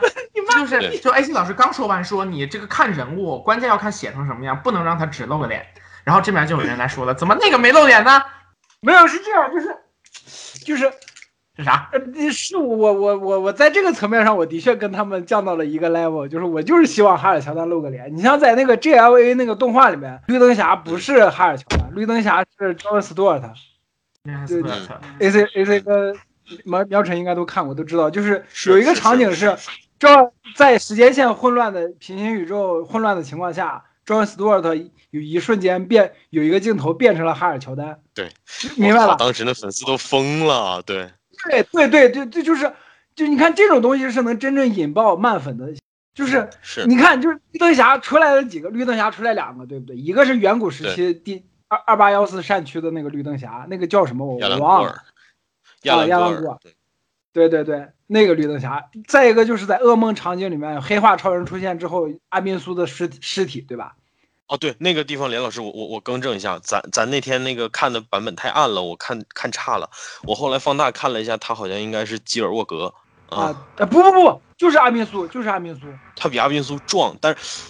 这个地方其实也很尴尬，你知道吧？他长得就是都很像，你知道吧？他他那个脖子那个地方，包括他那个脸长大长脸，长得像阿宾苏，但是他又跟基尔沃格一样壮，你知道，就非常的尴尬，就是就是他就喜欢做这种模棱两可的东西，就不管他是阿宾斯还是吉尔伯格吧，就反正你看这两个绿灯侠都出来，你怎么都得给哈尔乔丹露个脸是吧？没有啊，可能因为杰夫琼斯不不同意，杰夫琼斯觉得我们我们哈尔乔丹这么牛逼的人不能在这种场景下出来。再有一个就是我我我第一次看那个火线连出场第一场戏的时候，观感跟 A 四老师是一样的，就是你不能这么干啊，就是真的是这整部片子可能唯一一个出现了人文关怀气息的，或者说人物情绪表达的到顶峰的一一场戏，你啪一下马上给你给给给给给观众一巴掌，说，哎，我还是扎克施耐德，哎，我不会向乔斯韦登学习的，我还是扎克施耐德，我就是还是会这样干。你不能这么干啊！从但是这个角度来说，我觉得我想再往前说一点，就是因为刚你们俩都说了，说这是整部电影当中唯一的人文关怀的地方。我想了一下，我觉得钢骨那段也是有的，因为对于钢骨和自己的爸妈的，就是那种嗯很真挚的情感，我觉得还是有的。但是呢，就是这个问题在哪儿？就是说钢骨那段里面其实没什么台词，然后他给我一种什么感觉呢？我不说他一定是这么想的哈，他给我一种什么感觉呢？就是说这个导演或者这个创作者，他心里面是一定程度上很蔑视这种台词和对白带来的力量的。他觉得真正的那种他想他认可的真挚的感情，不靠不是靠语言来来来交代的，靠语言来交代的东西，八成都是都是都是假的。反正或多或少给我一种这样的印象，然后这个我啊是是是完全不认同的。是的是，钢钢骨跟他父亲的交流只只有下巴跟他的肯定的点一下头，然后就没了。对啊对对对，你说这当然很好了，就是这没问题，但是不不代表说语言就是有问题的呀。当我看完就是《火星猎人》出场第二场戏之后，我稍微有点改观了。我对火星猎人其实也这个人物其实也是也是有感情的，就是因为火星猎人其实是就是另一个超人。就是火星猎人也是火火星人灭绝了，他只是他是最后一个火星人了。虽然虽然不是啊，他还有一个 Young Young Justice 里面就是嗯少年少年正义联盟少正里面还有一个那个火火星那个那个火星女叫什么我忘了。梅根梅根，啊，梅梅干，对对，还有梅干，就反正反正就，但但是火星猎人给给我的感觉就是他也是一个族人被屠尽了的一个，他是他是这个世界上可能除了超人之外第二最孤独的人。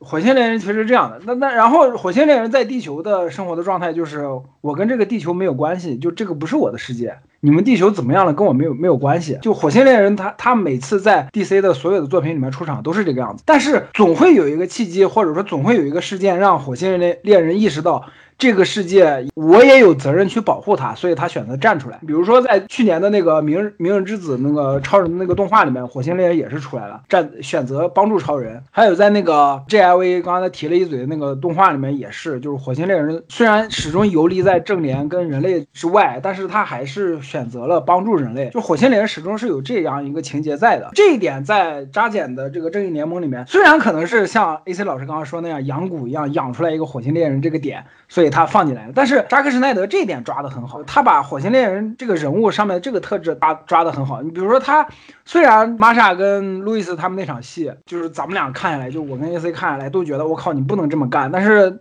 后来就是火星猎人走之前说了一句，就是这个世界需要你，路易斯。那句台词能够透露出火星猎人意识到了他需要站出来为人类世界或者为地球做一些事情，哪怕只是这么轻微的一件小事儿，就是让路易斯重拾生活的希望，重新开始新的生活，放下对超人的死的这个悲伤。就这件事情，火星猎人用自己的能力去做，他觉得他应该做这件事情。然后再者就是他跟蝙蝠侠、跟跟老爷两个人对话的时候，他说：“我发现了，我也我也有责任来保护这个世界，所以我会帮助你们。”类似于这样的，就是这个点扎克是抓到了的。所以在这个层面上来说，我有点对那个火星猎人这个点不是那么反感了。在这个点上，扎克是抓到了火星猎人这个特质的，所以我那个槽不是那么狠了。那你要再呃说说你对这个电影其他的感觉吗？还是就是另外开始？还是我我开始说？其他的感觉就没感觉，就还是扎克施奈德一贯的那个风格啊，就是我补充，你也说不上我我能我能补啊充一点吗？啊。你说，你说，你说，嗯补充一个关于连老师对于没出哈尔乔丹的怨念，其实当年扎导是考虑过出的，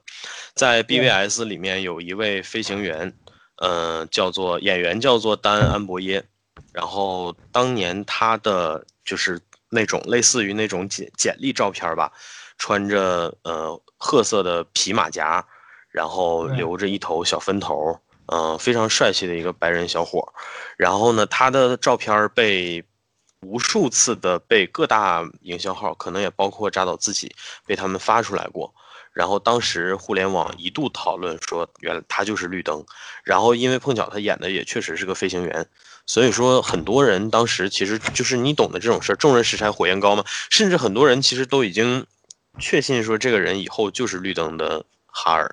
但实际上这个人在正联里面也没有再出现过，甚至于在导剪也没有出现过。所以我其实理解，就是说扎导可能把绿灯这个角色就放弃，可能他最初构思的时候是有的，然后在这个呃拍摄正联的时候呢，其实也没有考虑，或者说就直接一股脑把绿灯放到远古大战去了。嗯，至于说他这个这次的那个钢骨第一噩梦的那个场景里面出现的绿灯呢，像我们刚刚说的，他长得又有点像阿宾苏，又有点像吉尔沃格，嗯，你也说不清他是谁。我觉得可能扎导就也又还是犯老毛病呗，就是还是想做一个这种模棱两可的角色，然后让你们自己慢慢去讨论去嗨去吧，就类似这样的感觉。Am I blue?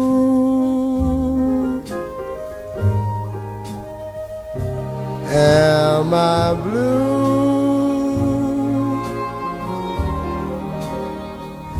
Ain't these tears in these eyes telling you?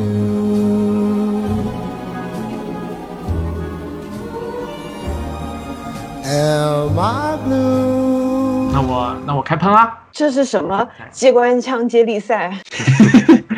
如果是有镜头来拍的话我，就我 A C 喵晨三个人，就是三百六十度照呃摄像机环绕，然后就 A C 拿着枪咔上一下膛，然后扔给我，我咔一下上一下膛打一发，然后扔给喵晨。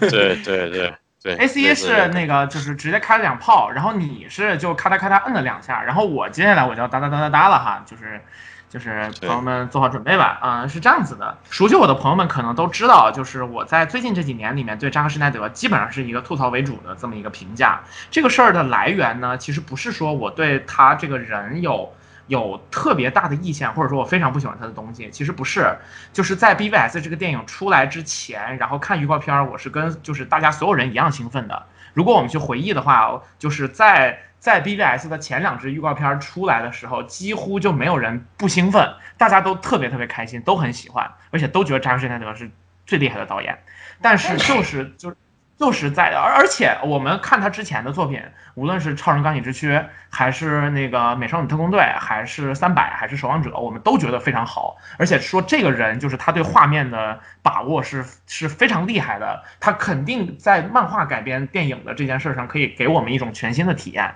大家都是怀着这样的信心去看这个作品的。然后就是在 BVS 正联这几个事儿之后，我非常强烈的被很多就是他的粉丝的态度给恶心到了，再加上他牵涉到的另外一位我非常喜欢的导演就是韦登，然后我就逐渐的就走向了这个就是这个这个这个对立面的程度。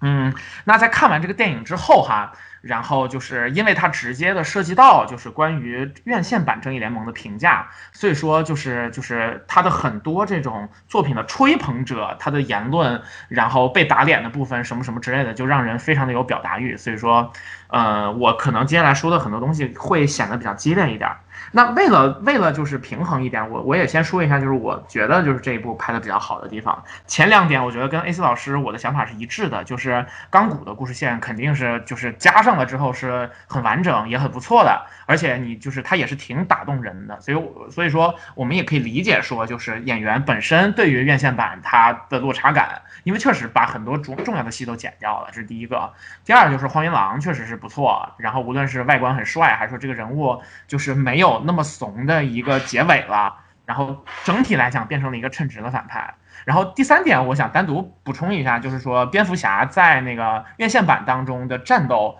不知道为什么被塑造的就感觉他非常弱，他的战斗的就是呃动作，然后并不利落，同时也基本上都在吃瘪，然后就完全看不出一个在前作当中才跟就是超人进行了正面的对决，并且其实没有落下风的这么一个状态。这个反差本身其实是难难以自圆其说的。然后在导剪版里面，就是蝙蝠侠整体上看来战战力还是很在线的。那这些是我总结出来的比较比较好的优点。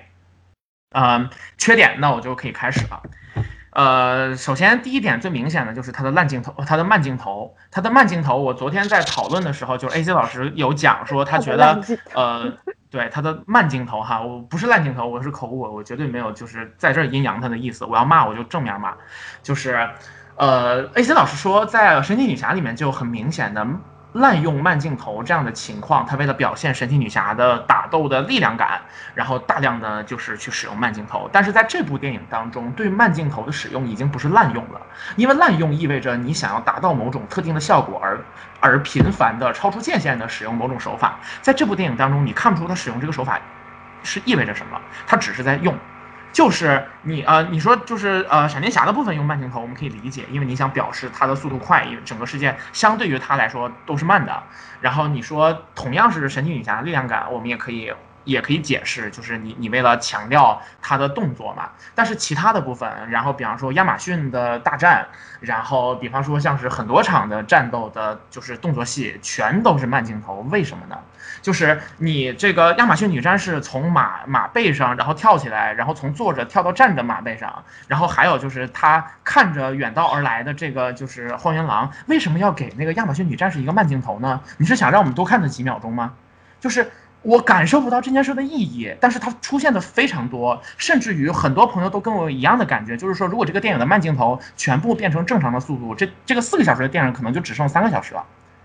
这本身是我我们不知道这个事儿为了什么，那它是破坏我们的观感的，这是第一。第二，说到破坏观感，更加严重的东西是什么呢？就是说戏内节奏的控制。后中后段的感觉是更明显的，因为几个故事线交汇了。然后在正义联盟，就是他们决定复活超人的同时，另外一边还在讲路易斯。那在复活超人的这个过程当中，很多次不断的强行把镜头切断，或者说是在那个一组连续的镜头当中，然后给这个主角一个特写的，而且其实这个画幅，呃，也并没有形成一个非常美丽的画面的这种很不考究的这个画面暂停，都导致说在中后段的很多场戏当中的节奏控。控制变成了灾难。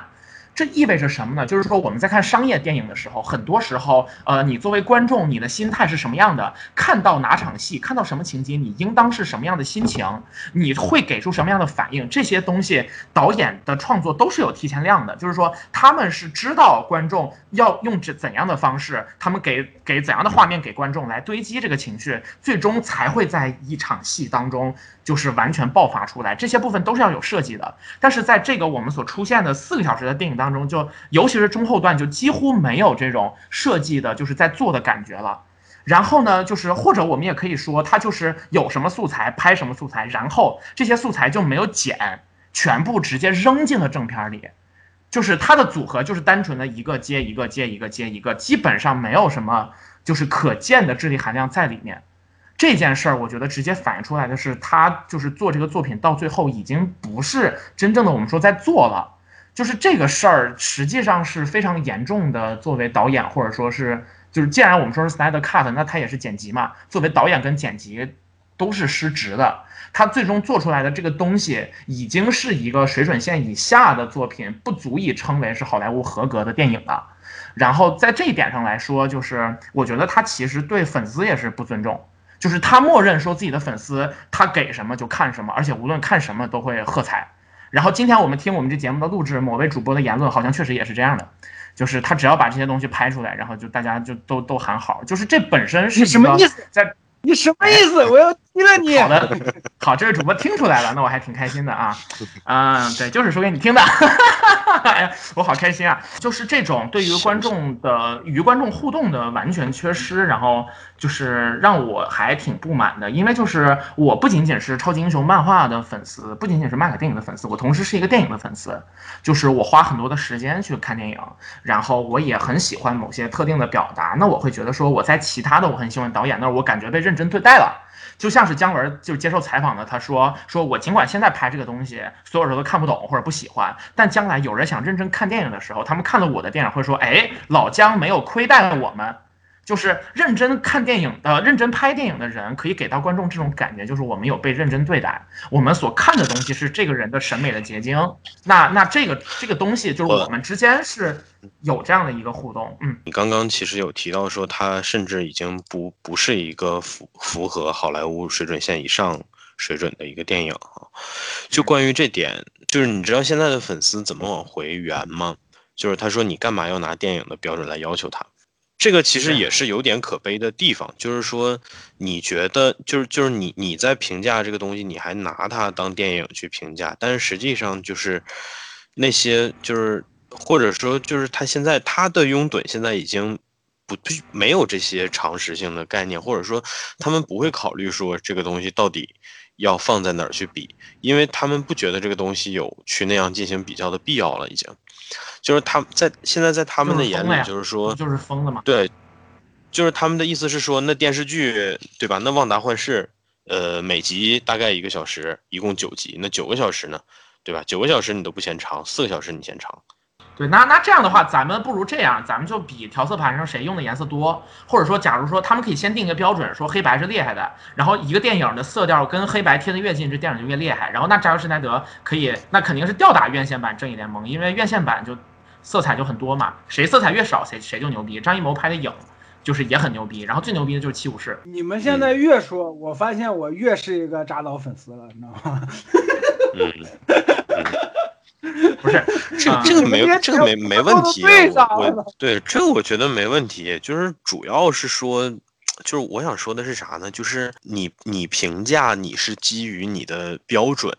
或者说你评价你是基于一个至少是说多数人认可的标准，但是为啥会有这么大的分歧，或者说针对这种事儿会有这么激烈的讨论呢？是因为他的粉丝群，或者说他。产品的受众群多半其实是不具备这些，就是对这些东西有是否有标准的常识的，或者说他们即使知道了也不是很在意，你懂我意思吧？就是他他们不跟你在标准里面去说事儿，而是说他们其实的出发点就是说，嗯，先看你要会怎么讲，然后你怎么讲呢？他们就再去找其他的方法，然后再给你往回圆。就是这个是现在绝大多数他们当中绝大多数无意义讨论的一个出发点。嗯，至于说到底把不把它当电影评价呢？我觉得喵晨就是因为你作为一个像你自己说，你作为一个电影热爱者的话，你肯定考虑的是就是更多的是这种大的层面上的东西，就是说它是否符合一个电影的这样的这样的水准啊。但是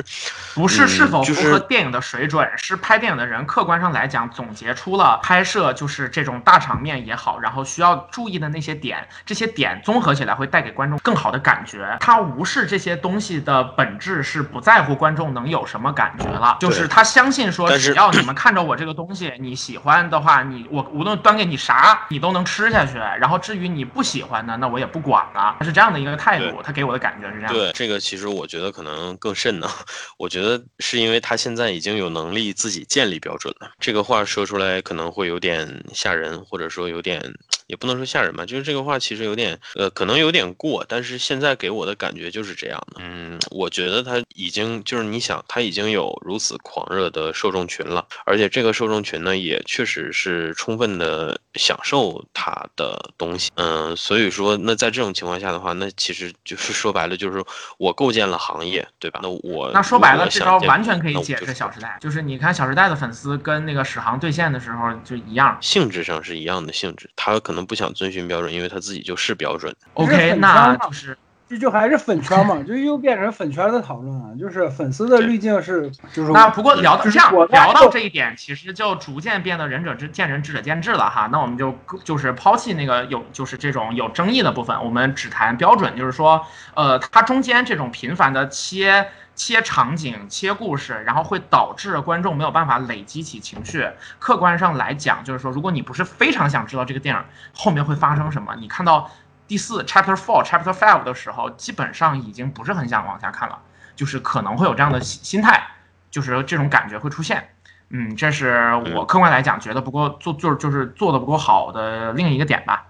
然后第三个点其实就是关于我们前面所说到的，说就是院线版和这一版的差距。那其实还是有一个非常明显的差距，就是说，因为有一些戏份的删减，这些戏份多数以对话为主，这些对话直接塑造了院线版当中每个每一个人的形象。呃，举个例子，比方说像是我们现在一想就可以想得到的，比方说老老爷跟闪电侠讲说，那个闪电侠说我其实没有真正的打完一场战斗，那我。碰碰到这种情况，我怎么办？我很紧张。老爷说：“这样，你进去你就先救一个人，你救了一个人之后，你就知道你该干嘛了。然后接下来果然就像他说的那样子，这个对话嗯没有了，在在剪辑版当中。然后那个第二个就是关于他们一起拯救超人的时候，然后但那在院线版当中是明确的反对就是把超人复活的，因为他们会复活的超人，就是不知道是不是一个好人。如果说他失去了自己的意识，尤其是他如果还保留着对蝙蝠侠的仇恨的话，那人类基本上就完了。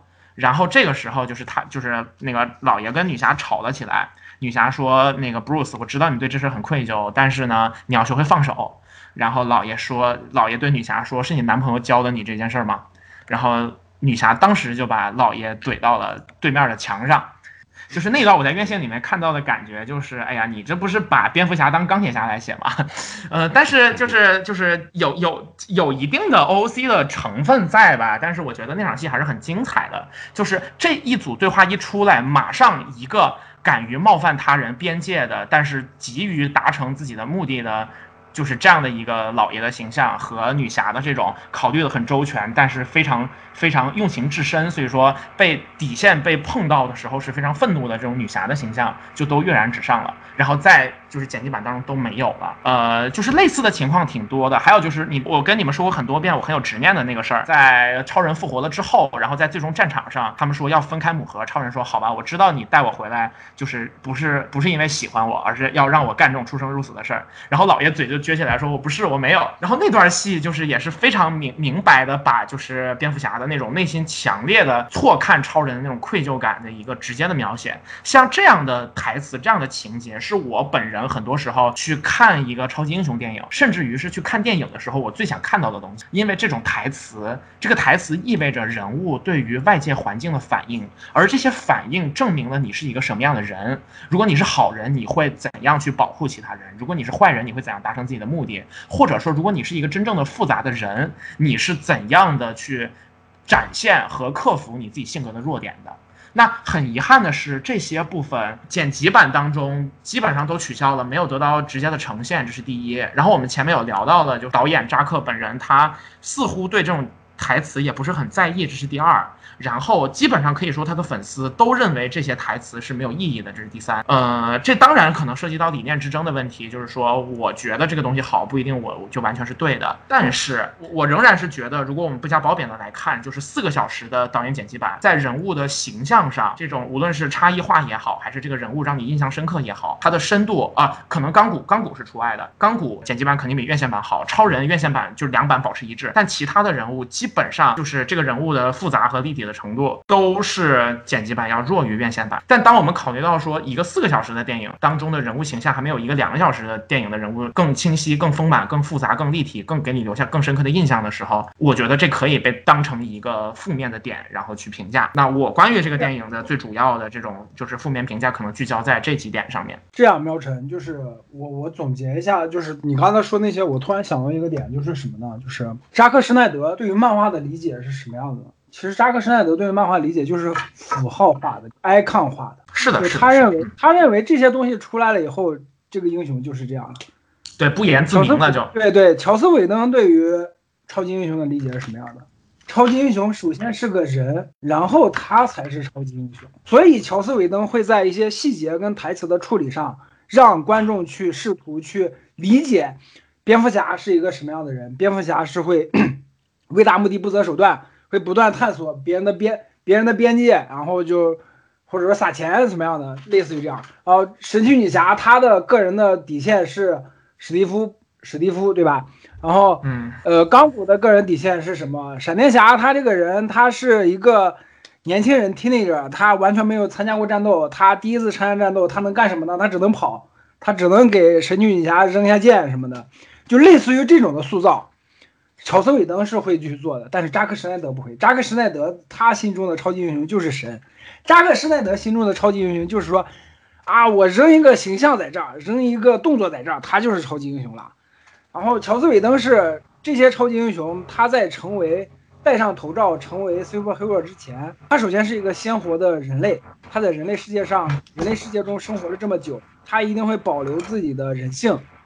这是乔斯韦登跟扎克施奈德最本质的区别。你你刚说这一段，我完全认同，就是就是咱咱们俩想法是一样的，但是我可能在此基础上，我会觉得这两者之间是有优劣的。那我的判断是非常非常不不也是不言自明的，对。但这当然只代表我自己的想法。对对，这这点我也很同意，这就很明显能看出来，就是乔斯韦登对于超级英雄超级英雄这个主题的理解是比扎克施耐德更深一层。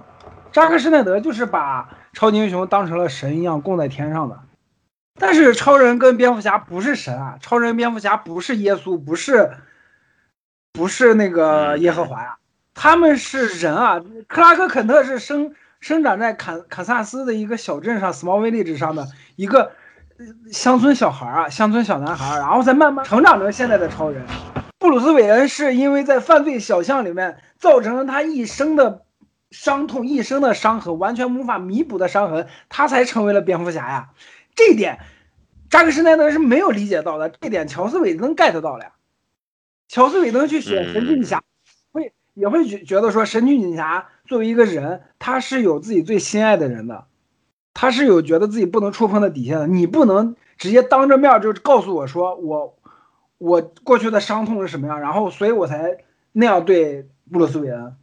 这是乔斯韦登会写出来的戏。然后海王也是，海王也是就在那场真言套索套住他的脚的时候，海王作为一个作为一个就是亚特兰蒂斯跟人类的混血，他会他也没有参加过这种我操决定他妈的世界命运的战斗，我们打输了地球就完了，他没有参加过这种战斗啊。任何一个人在参与这种的类这种的战争之前，他都会心里面会有波澜的。乔斯韦登是把这些东西写出来的呀，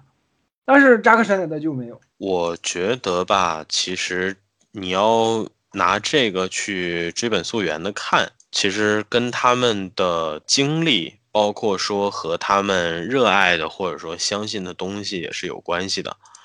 嗯，我还记得，其实就是说扎导其实有一个专业背景，就是他是拍 MV 出身的。那 MV 导演在绝大多数的情况下要考虑的是什么呢？MV 的作用是帮着往出卖歌，或者说帮着呃这个明星，或者说帮着什么往出造势，对吧？你们应该也是知道的。所以说，嗯，我觉得他可能绝大多数的时候，他的职业习惯是在有限的时间里塞尽可能多的让你眼球能够精到爆炸的东西。也也就是说，我我是觉得，就是说这个是说从具体去干活时候的习惯，或者说从他的思维定式去考虑。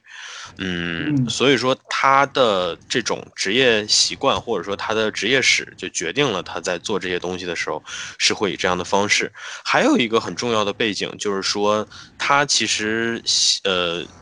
接受采访的时候也说过，他说他小的时候非常喜欢看重金属杂志。而嗯。重金属杂志里面的那些东西呢，我们且不说它这个，嗯、档次是高还是低哈，艺术也没有什么档次之分，但是它的那些东西确实相对于主流的艺术形式来讲是比较偏极端的，而且它它是极端的，它是极致外放的、狂野的、放纵的，呃，而且是就是还有一个最关键的就是它是没头没影儿的。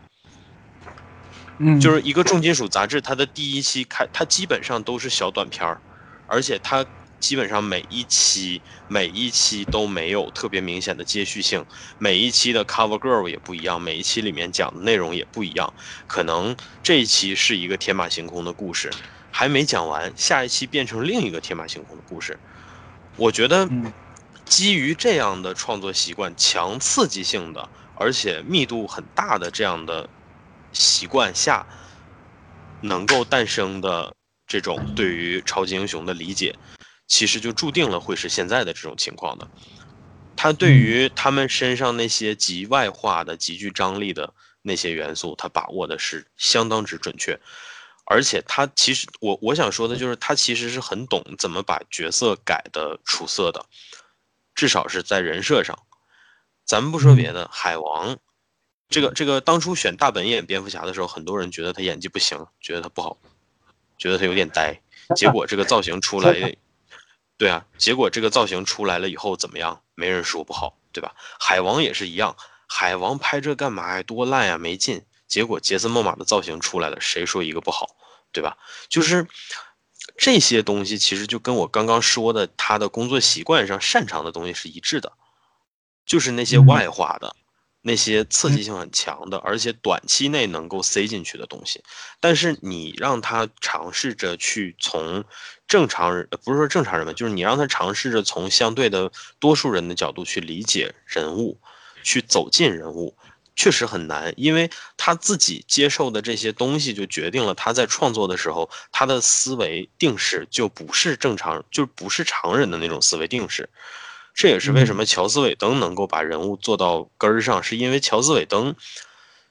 就是咱别的不说，就是乔斯韦登的思索一定是相对比较平平凡，或者相对比较接近平凡人的。嗯，他一定要站在这样的位置，他才能够把人物做起来，才能够做出其实还有一那些细腻的东西就。是更直接的原因，是因为尾灯其实你你哪怕你忽略他本身作为就是好莱坞的编剧，然后自己有自己的电视电视剧，自己可以做主创，并且拥有自己的。就是自己从零从无到有创造出来的系列，除就哪怕除了这个之外，他本身是漫画的编剧，他是那个那个呃 Astonishing X-Men 这个系列的主要编剧，同时基本上塑造了就是现代的这个漫画当中，然后白皇后这个人物的形象是由他所书写的情节进行奠基的。这个其实就正是我想说的，就是说，刚刚我我说了，我说扎导做 MV 出身，他的职业习惯是做短东西，然后往里塞大要素。但是乔斯韦登，像你刚刚描述的，他基本上是惯性的做长篇，或者说做长线的计划，他的人物不能太张扬，因为他要考虑这个人物是有一条成长线的，是有一条育成线的。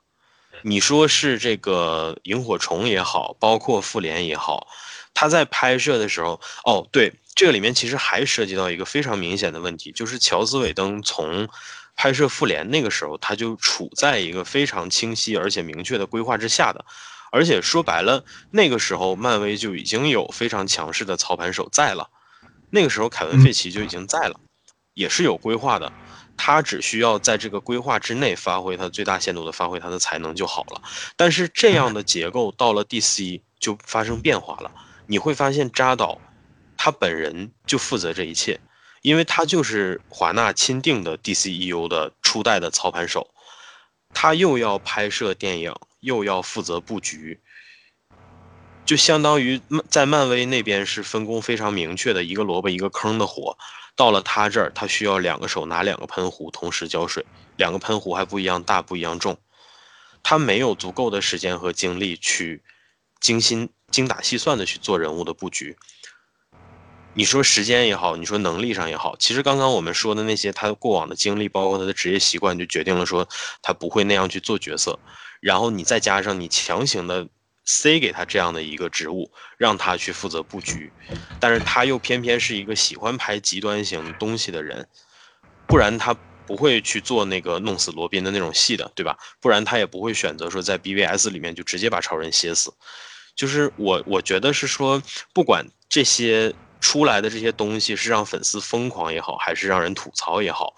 嗯。其实它背后都是有，就是这个跟导演自身的制作手法和他的内在的这个行为逻辑，其实都是形成很密切的关系的。所以说，我觉得，嗯，真的要说这里边有哪儿不太对劲，我觉得就是这个这个不是说喷华纳哦，就是我觉得还是华纳有点过于操之过急了，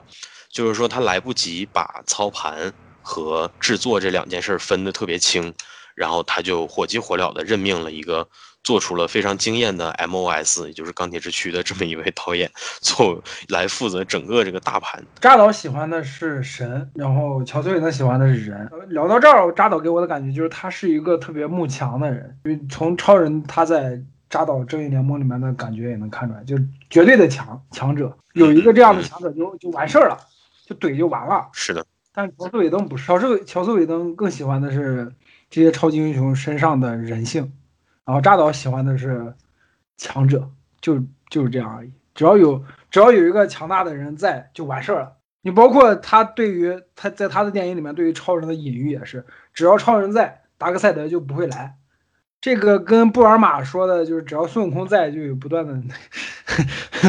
就一一个意思，就是有有超人这个人，我们人类世界就 OK 了，就是就跟宗教里面一样，就是有耶稣在，我们神明世人就完事儿了，我们人类躺平就行了。不，不是这样的，就是世世界不是这个样子，嗯，人类也不是这哎，样。我我觉得从这个角度上来讲，它反而跟我想补充的一些点是，我觉得我跟老连的想法是基本同步的，因为我其实我其实想做一个更加直接，而且其实有点呃。就是怎么讲呢？有点侮辱性有点强的这么一个判断，就是说，我觉得他不太能处理比较复杂的故事。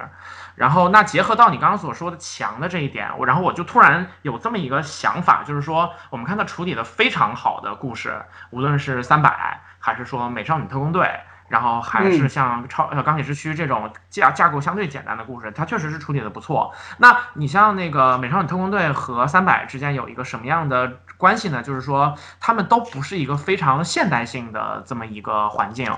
呃，嗯就是你你像是三百很明显就是就是呃轴心时代嘛，我们说希希腊的时候，然后美少女特工队其实也是一个相对来讲比较。比较隔离的这么一个环境，她们一帮女孩相当于是困在这个演出的场所，或者说实际上就是精神病院里面。呃，那在这样的一个框架当中，有的时候其实力量，然后你对于这个人特质的展现是可以解决很多的问题的。然后在这种在这种解决的展现上，然后他就可以给你处理的非常好。我个人是非常喜欢《美少女特工队》的，我觉得这片子又好看，然后把这个道理说的又明白，然后而且还很女权，同时就是它最后的那种三重三三重嵌套的设定，把很简单的故事突然增加了一层，然后就一下子变得言有尽而意无穷了，是一个非常漂亮的四两拨千斤的这么这么样的一个处理。然后他在这样的情况下，他的处理就是都是很好的。当他不需要去描写就是人非常细微的那种，就是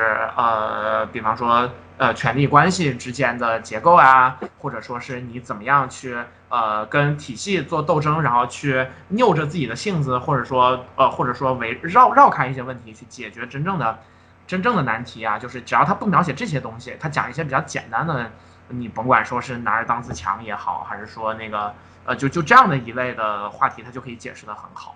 然后但但一旦他想讨论复杂的问题，然后尤其是比方说现代社会这样的一个复杂系统会怎么面对一个呃能力超强的个体，而这个个体他自己的人性的部分又会怎么和他自己超强的能力这两者之间去进行匹配？我觉得他的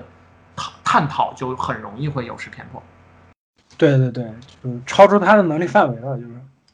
其实我们说了这么多吧，嗯、能够看得出来，整个片子下来，其实感受上的差异并没有那么大，没有我们想嗯。象当中的说这个片子能够扭转乾坤，然后能够呃代表新的这个漫改电影的打开方式之类的，其实都并没有。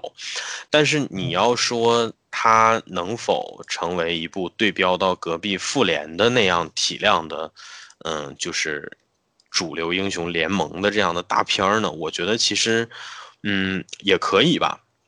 就是说，首先它的定位就是这个定位的东西，但是，嗯，就诚如我们刚刚所说，其实它不能够单纯当成一部电影来看了，因为它的结构更符合漫画，或者说更加的符合一个，嗯，对它，它其实也不是完全符合电视剧。那天其实我们也有讨论过这个问题，因为电视剧一部电视剧的话，它也是有它相对比较标准的制式，然后有它应该有的每一集的那种节奏和起承转合的。对对对对对，嗯，我我觉得这个片儿可能更多的类似于什么呢？就是我不知道你们有没有看过那种有声漫画。它实际上就是把漫画，对，它把漫画做成那种，呃，可动的，然后有有声有配音的那样的场景。但是呢，这个东西因为它变成了有声的东西，所以说它遵循的是影视剧的那种，呃，进行节奏。但是它同时又是漫画本身的那种编排，所以就导致它嗯形成一种比较奇怪的节奏感。这个在以前比较著名的这种有声漫画，比如那个 M 皇室，然后比如那个谁是黑豹里面，其实都出现过类似的这种情况。嗯、所以说，在我观看过的东西里面，我觉得有声漫画就是一种挺，嗯，观感上挺奇怪的吧，节奏感上挺奇怪的一种东西。呃，这也是我其实看的并不是特别多的一个原因，就是我还不太适应这样的节奏。呃，我我看这部片子的时候，其实我的身体上的感受是超出我预期的，因为我一直以为我会在中途极度的疲倦或者说是困倦，但是实际上并没有。我反而是还比较清醒，而且比较状态还算比较合适的看完了整个片子。嗯，我觉得这个就说明他至少，嗯。就是还是有隔一段时间，还是有那么点吸引人的东西在拉着你不停的往前走吧。嗯，只是说可能因为我们是看过院线版的，所以说我们的这种感受上，就是我们在观看这部片子的时候，其实我们预期上本身就会有一个压着自己在那儿规规矩矩的看的这样的想法，因为我们说白了看这个片子是带着。带着这个任务去看的嘛，对吧？你可能看的时候，你会自己想要去跟院线版做一些比较，或者想要挖一些细节，这种想法会压着你在那儿看，让你坚持着看，就是哪怕你会有一点不适感。但是，嗯，就像那个刚刚喵神说的，你最终还是要对标到一个正常的电影的水准去看的话，那我们就要考虑那些完全没有看过前后文的那些。观众，这些观众来看这部片子，他们会是什么样的感受？因为我们自己作为漫迷的身份，然后我们直接想到的就是其他人对就是这一类的作品，可能主要的障碍就在他不了解上下文。然后我觉得其他的时候，这个这个判断是成立的，但是在在这个里面，其实都我觉得可能都不光是上下文的原因，纯粹就是说，就是就是大多数人可能就很疑惑说，为啥我要来在在这看这些慢镜头呢？就真的是这个会。对对对，我觉得就单纯是这个，它在形式上都已经很，都已经很直接的让人会有接受的障碍了。对，呃，关于慢镜头，对，关于慢镜头这件事儿，其实我也觉得是非常遗憾的。我没有在前面说，是因为喵晨第一个点，其实他就已经提到了嘛。他说，呃，这次甚至是一次没有目的的滥用。嗯，但是就是其实我想说的是，扎。导在最初操盘这个系列的时候，他做出的动作戏都是相当之精彩的。嗯，超咱们说那个超人钢铁之躯，整个这一部就基本上算是奠定了那种龙珠式的空中战斗的打击感。然后这个感觉就是说，我们以前的节目里面其实有提到过的，利用气压和气流的这种猛烈的撞击。然后以及这个镜头的非常剧烈的移位带来的这种刺激感，嗯，这个感受我觉得其实在。那一部是有开创性意义的，呃，后来到了 BVS 里面的话，因为加入了蝙蝠侠，所以说他也开始拍摄这种更加接近于我们说传统格斗片，呃，传统动作片里面的那种格斗这个场景。而仓库救 Marsha 的那一场戏，我个人觉得其实是拍的是相当精彩的，就是可以算是历代的蝙蝠侠里面最精彩的一场打戏。呃，包括其实后面神奇女侠去干毁灭日的时候，整个的那一段，嗯，也是非常充满力量感的，因为他的动作迅迅速而且灵活。但是这些，你你回顾的时候，你会发现这些点，就是这些真正能够凸显力量感的打戏，反而都没有慢动作。嗯，是，它是没有任何慢动作出现的，而慢动作的这个毛病是始于神奇女侠一。之后的话，在这个一九八四里面，实际上是有了比较出色的改观，是因为他的慢动作开始有设计了，就是他的慢动作是有非常明确的目的性的，比如说他是为了有的时候他是为了救人，或者为了让你看出他在救人。是这样的目的，而不仅仅是说为了慢动作特写女侠的身体曲线了，不是这么简单的目的了。这样的改动是让我觉得比较合理的。呃，包括说海王，海王其实有一些镜头吧，最终决战的时候也有一两个镜头是慢动作，但是因为海王整体主打的并不是单人格斗戏的那种精彩，而是说，嗯，宏大的这种海底战争。然后包括最终那一段决战，其实你可以看出，嗯，两个人之间的那种荷尔蒙迸发出来的那种，嗯，就是气气势上的力量，其实更甚于说他们具体的战斗。你在做动作戏的时候，其实不同的场景下，你只要是有你的目的性明确的这种侧重，那么你做嗯动作戏的时候，其实加入慢动作是可以的。但是正联导剪版非常可惜的地方就在于，我就拿一场戏来举例子吧，就是说神奇女侠第一场去这个呃制服暴徒的那场戏，那场戏实际上你现在网上已经有逐帧对比了哈，你能够看得出来，它在原版很多有慢动作的地方其实都去掉了。呃，具体来讲的话，就是女侠冲进去去制服劫匪的那一段，她前面放倒那几个劫匪的时候，其实是先后有加了很多当时就是拍拍摄完然后被那个院线版删掉的那种打戏的这部分很迅速，然后也能够凸显出他的力量感。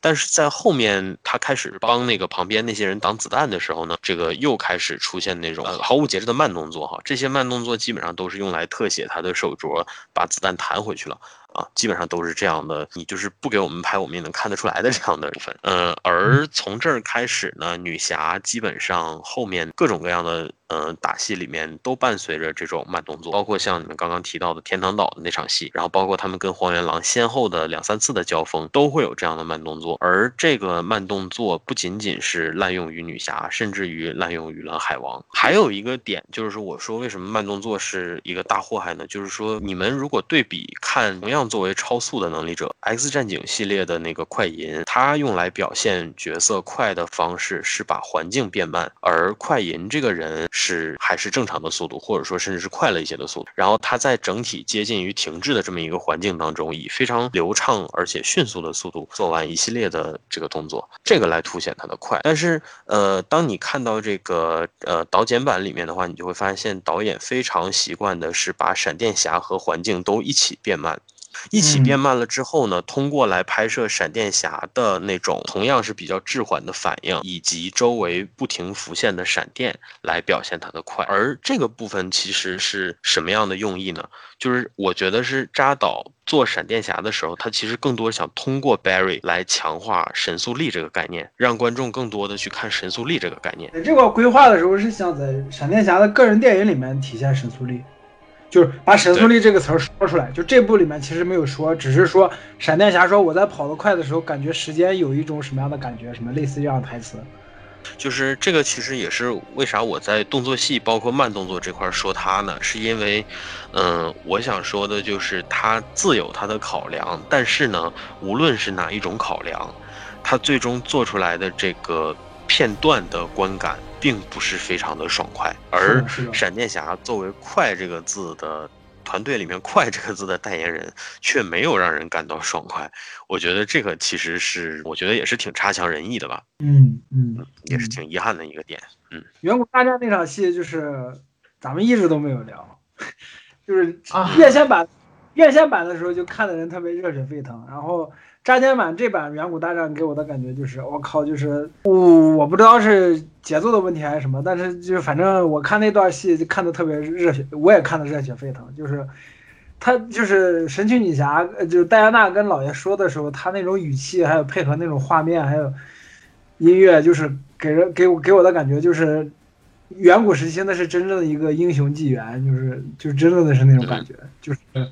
The Age of Heroes，就是我靠，就是英雄的黄金年代啊，然后就是啊，就那种那种史诗感是出来了的，是。就是史诗史诗感这三个字儿啊，就是扎扎导的粉丝好多在好多评论里面都提到，但是史诗感这三个字儿只有在远古大战这段这场戏里面出现了，就出现了这种感觉，但实际上其他的戏份完全没有啊。我就想说这一点，就是 远古大战这场戏真的是可特别特别精彩，嗯嗯。从这个角度上来说，就是英雄史诗，甚至说我们现代再来看超级英雄，就这种东西，然后包括说他们选择角色的时候，更喜欢选有戏剧底子的这种演员来做主演。其实英雄跟上古啊，就这些概念，它确实是有相通之处的。就是英雄这个概念最早出现，其实就是在人类社会还没有那么强大的时候，我们要面对很多外在的威胁，所以就是我们这个族群当中最优秀的人就出来保护这个族群的安全。然后是无数的这样的英雄，然后保保护了无数又一个无数的族群，然后才让人类的历史有延续下去、发展下去的可能。所以说对英雄叙事的喜爱，其实也是写在我们人类的就是根基里面的，这是我们活到现在。在这样的一个就是现代世界当中，仍然具有的文化自觉。那其实现代来讲，我们已经不太有英雄这种概念了。我们想象说，呃，史诗这个题材，英雄史诗这个题材，只有古代人才会写，现代人去创作就天然的不会选择英雄史诗这种题材去进行创作。就是所以说，从某种程度上来说，也可以说是就是所谓的上古大战这个概念本身，也是对英雄主义的一次致敬。吧，我觉得可以这样说，就是其实远古大战这段戏算是为数不多的完完全全按照扎导的意愿去做的戏。这场戏大家也肉眼可见的，嗯，我觉得从整体规划来讲吧，这场戏其实是有点浪费了很多资源的，嗯，因为最早期的。他最早期的那一版规划，你现在在网上已经看不到了。就是他曾经分享过一些零零散散的概念图，呃，在他那个版本的规划里面，其实远古大战出场的神是远比这次院就是导剪版还要多的。就奥林匹斯的神基本上是都出动了，嗯，然后最初的那个版本也包括啊，对，也包括说就是关于那个扔闪电的。曾经有过争议，说他到底是沙赞还是宙斯。这个其实当初扎导是考虑过，在这一场远古大战当中做出来一个类似于初代的正联的这么一个感觉。就是这个他最早的时候其实是打算在这里面放一些远古性质的角色，比如说像沙赞这种，然后像那个绿灯，嗯，然后还有一些，比如说像这个。就是类似于吧，命运博士这种，这个我现在已经没有办法佐证说它到底是有没有相关的设计，但是，嗯，他们粉丝的这种强大的这个挖掘能力和脑补能力，然后加上跟他的这种，呃，基本上没有什么障碍的沟通，嗯，就是有的人反正也传过这个，就说其实命运博士也出现在当年的那种，呃，远古大战里面，说是纳布啊之类的，就是你懂的，所以凑呗，就。对，就是其实我想说的是啥呢？就是你看他拍这些东西，嗯，你从全局的角度上来讲，这场戏不拍影不影响全局？其实不影响，不拍的话也是说得通的。但是呢，他拍这场戏的同时，就是既有力的回馈了粉丝，然后也。也这个怎么讲，就是也能引发另一轮新的争议和讨论，而这些归根结底都是它的热度，也成为了后期刀剑运动成为可能的一个呼声。我觉得吧，你现在如果让我去评价扎导这个人的话，我觉得跟咱们当年做那些节目的时候，我的看法还是没有变的，就是我觉得他。是一个非常明确自己哪些因素能够吸引人的人，他对这个是有充足的认知，而且也有非常强大的执行力的。虽然他的这种方法在绝大多在最近这两年看来是有点儿咋说呢，有点墨迹了。今天发一个东西，明天发一个东西的，但是他的这种方法行之有效吗？有效，因为历史是由胜利者书写的。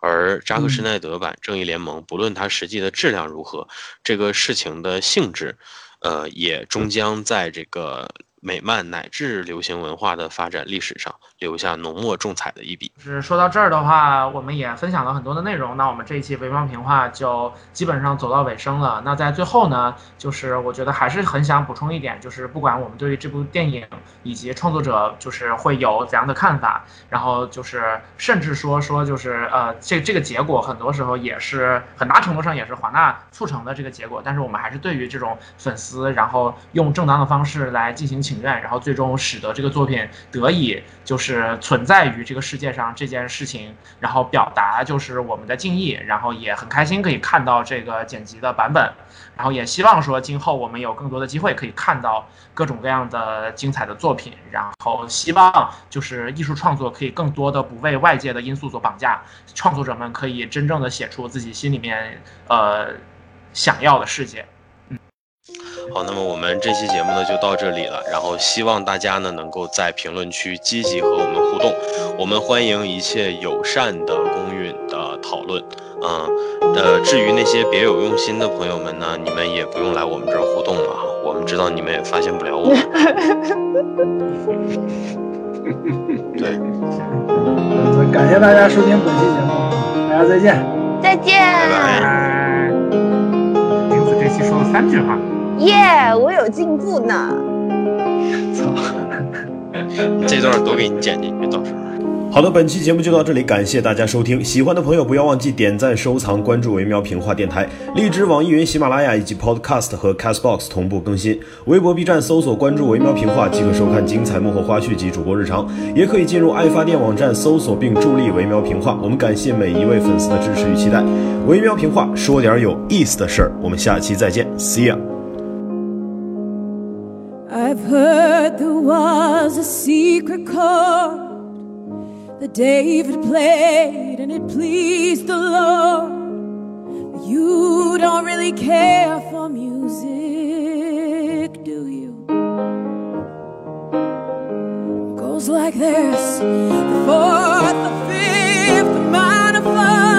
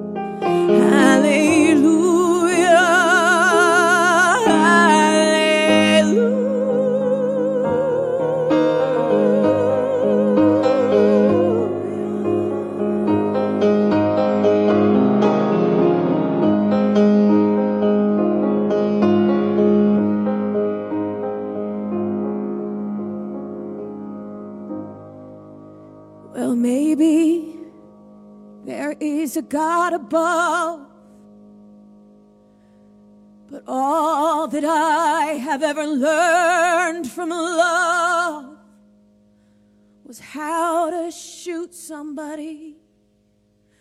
who outdrew you. Well, it's not a cry that you hear at night, and it is not somebody who has seen the light. It's a cold, and it is ever.